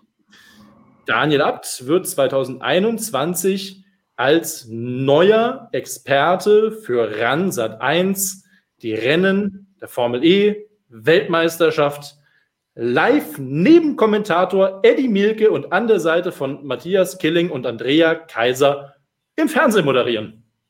Es war tatsächlich nur ein Satz. Wahrscheinlich mehr Sätze will Christian sagen zur nächsten um die Ecke gedachten Variante. Christian, weißt du mittlerweile mehr, wie das ist beim Budget Cap, wenn das Auto ein paar Mal crasht und man Ersatzteile braucht und über das Budget geht? Ich habe genau über diese Thematik mal mit Franz Toast gesprochen, habe die Frage von euch Usern weitergegeben. Ich weiß nicht, ob die vielleicht sogar ursprünglich von Music and More kam. Ähm, rein theoretisch ist es tatsächlich so. Also ist halt dann Pech gehabt. Also wenn es aus dem Budget rausgeht, geht es aus dem Budget raus. Ähm, es gibt aber auch gewisse Strafen, die vorgesehen sind für kleine Überschreitungen der Budgetobergrenze und so weiter. Dann würde man das wahrscheinlich in Kauf nehmen. Aber es ist so, dass eh Teile relativ viel produziert werden. Ähm, und wenn, reden wir dann eher vom Ende der Saison, weil wenn es früh während der Saison passiert, ist es ja so, da habe ich ja noch viel Luft, das kann ich ja dann, dann kann ich ja das restliche Budget, das Entwicklungsbudget anpassen. Wenn es dann später in der Saison passiert, ist es halt meistens so, dass ich eh so viele Ersatzteile noch rumliegen habe oder ältere Spezifikationen oder irgendwas, dass ich dann nicht deswegen jetzt neue Teile produzieren muss. Also in der Theorie könnte es ein Problem werden, in der Praxis eher nicht. Und die Teams wissen das Ganze natürlich und sie kalkulieren für Ersatzteile natürlich auch entsprechend das schon ein. Das hat jetzt auch James Ellison schon gesagt, wenn es mit den neuen Regeln und das finanzielle Reglement, er hat nicht nur gesagt, dass sonst alles ein bisschen anders ist dieses Jahr und größere Einschnitte als Christian zum Beispiel glaubt, was die neuen Regeln bringen, aber da hat er auch gesagt, wir müssen darauf achten, finanzielle Reglement bringt uns neue Herausforderungen. Eine ist eben auch, dass man dran denken muss, muss einplanen, wenn unsere Fahrer das Auto ständig verschrotten, dass wir neue Teile brauchen oder wenn etwas ständig kaputt geht, dass wir neue Teile, äh, stärkere Teile designen und herstellen müssen. Und das kostet natürlich dann mehr Geld. Und zum Abschluss das, was Robert schon seit zweieinhalb Stunden fast drauf wartet. Am Freitag und Samstag finden die ersten beiden Rennen der Formel E Weltmeisterschaft statt. Ab diesem Jahr WM-Status für die Formel E. Was ist da neu, Robert? Die Bühne gehört ganz allein. Ein Stunden 23 Minuten und eigentlich bin ich nur in den Stream gekommen, äh, um stundenlang über die Formel E zu quatschen. Hat ja wieder grandios funktioniert. Also während jetzt alle anderen sich abmelden, können wir jetzt mal in Ruhe uns hier unterhalten. Also nein, am Wochenende geht's los. Aufpassen. Ähm, das erste Rennen ist schon am Freitagabend, also Premiere. Nicht bei Sat 1, nein, bei Pro 7 Max im Fernsehen. Äh, ab 17 Uhr und natürlich auch in allen News und auch live bei motorsportmagazin.com. Neu ist, wie Stefan schon sagte, die Formel E ist eine Vier-Weltmeisterschaft neben der Formel E, die einzige Single-Seater-Weltmeisterschaft mit diesem Vier-Prädikat. Das ist schon mal gut. Was? Single-Seater? Ich höre aus dem Off Single-Seater. Ja. Ja, das ist ein englisches Wort. Ja und? Formelautos. Das ist doch nicht mein Problem, was du Freistehenden Rädern. Einsitzig. Kann auch Open Wheeler sagen. Muss man aber aufpassen mit WEC. Egal. So, also weiter. Mach mich wieder groß hier. Ich war noch nicht fertig. ja, na klar, richtig. Also, Chris. Das ist der falsche. Schön. Jetzt hätte ich so gerne über die Formel E philosophiert, aber. Genau, okay. Machen wir beim nächsten Mal. Jetzt noch ganz kurz, also kompakt. Ähm, was ist neu? Wie gesagt, WM-Status der FIA. Es ist die letzte Saison von äh, Audi und auch BMW. Die haben ihren An Abstieg, schon wieder Ausstieg, äh, schon angekündigt. Und äh, es gibt ein paar neue Fahrer natürlich. Ja, René Rast, äh, Vollzeitdebüt, mit dem habe ich vor wenigen Tagen noch gesprochen, etwas ausführlicher, auch über seinen DTM-Abschied. Ähm, ja, der hat jetzt wahrscheinlich noch eine Saison in der Formel E, will da halt Vollgas geben, fährt ja für das Audi-Werksteam bekanntlich, trifft unter anderem auf Nico Müller und wie wir schon berichtet haben, wird der auch die volle DTM-Saison fahren, im Gegensatz zu René Rast. Dessen Fokus liegt auf der Formel E. Äh, am Reglement hat sich gar nicht viel geändert tatsächlich. Das Qualifying wird ein bisschen verknappt. Das heißt, für diese einzelnen Qualifying-Runden äh, in der Gruppenphase gibt es dann, glaube ich, ein oder zwei Minuten weniger. Der Rest des Reglements ist stabil geblieben, hat sich also nicht viel geändert. Ich habe jetzt genug. Ich habe jetzt heute noch mit äh, äh, relativ lange mit, mit Pascal Wehrlein, André Lotterer mich unterhalten können. Und ich sage jetzt, mein, jetzt lass doch endlich mal losfahren. Freitagabend, erstes Rennen, erstes Nachtrennen in der Geschichte der Formel E. Saudi-Arabien, kann man drüber diskutieren. Das wird dann auf die Formel 1 auch zu kommen. Da freue ich mich jetzt schon drauf. Diese Diskussion, die spare ich mir heute Abend. Von daher sage ich, ich freue mich jetzt einfach drauf, dass wir Freitagabend endlich eine neue Saison starten, lang genug her.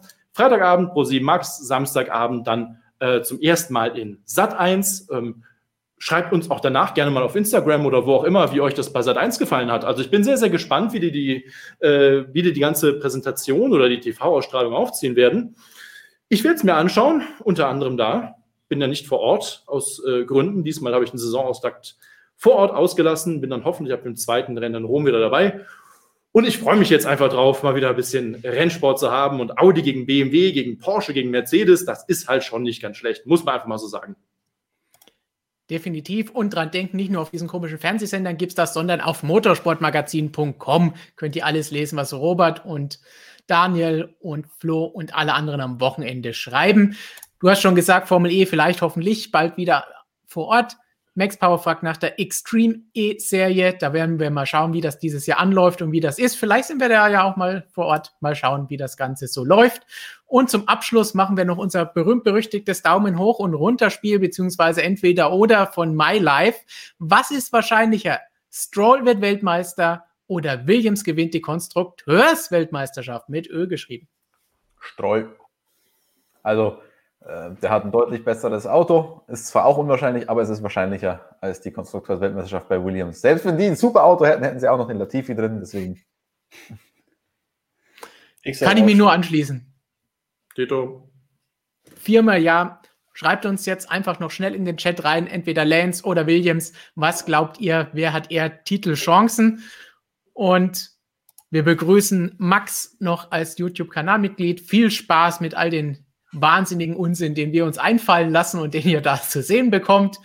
Du wirst es bereuen. Du, du wirst es bereuen, spätestens wenn du dir den elfanswelt.com Song reinziehst und wie wir ihn kommentieren. Das war unser Weihnachtsgeschenk letztes Jahr an euch.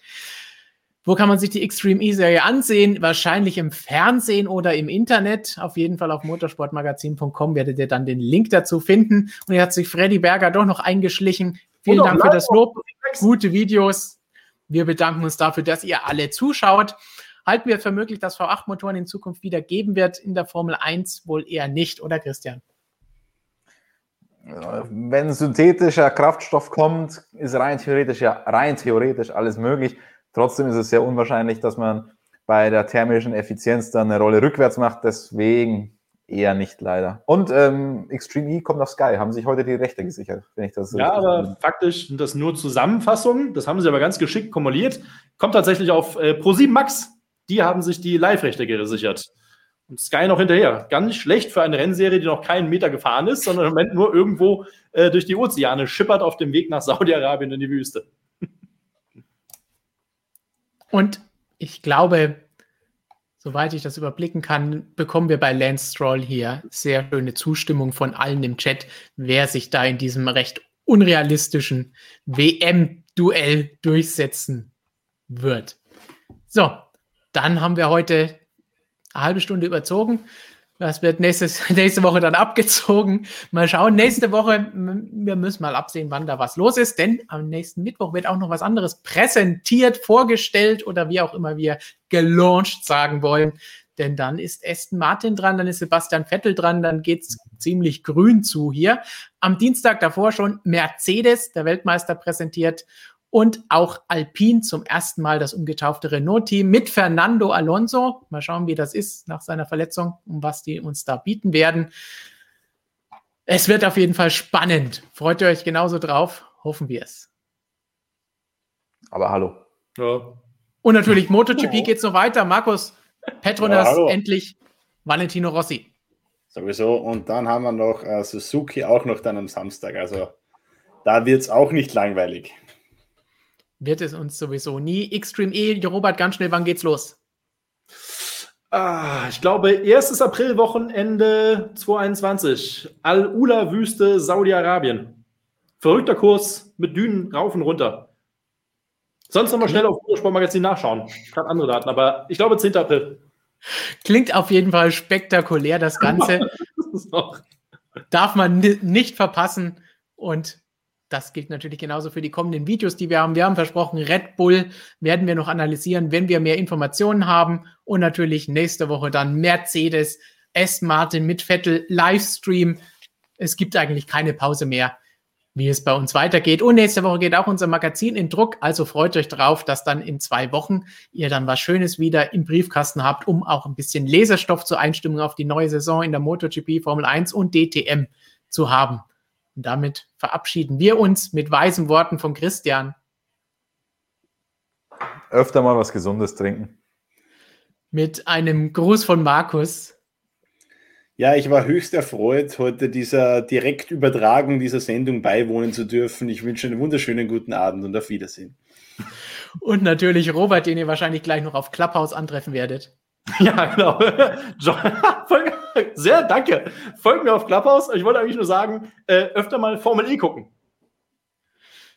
Oder zumindest mal damit anfangen und schauen, ob es was für euch ist. Es ist auf jeden Fall Chaos und ein bisschen Lotterie, glaube ich, versprochen für dieses erste Wochenende der Formel E in Saudi-Arabien. Schaut einfach mal rein und sagt uns dann nächste Woche beim Stream, ob es euch gefallen hat oder ob ihr uns jetzt dafür verflucht, dass wir euch das empfohlen haben. Wir sagen jetzt, das war MSM Live Nummer drei in diesem Jahr und damit zum ersten Mal in diesem Jahr scheidet ein Fahrer aus, der nicht mehr Weltmeister werden kann. Das ist leider Daniel Ricciardo und damit bis zum nächsten Mal. Auf Wiedersehen. Wir freuen uns auf den nächsten Stream mit euch. Ciao. Servus, ciao. Ciao.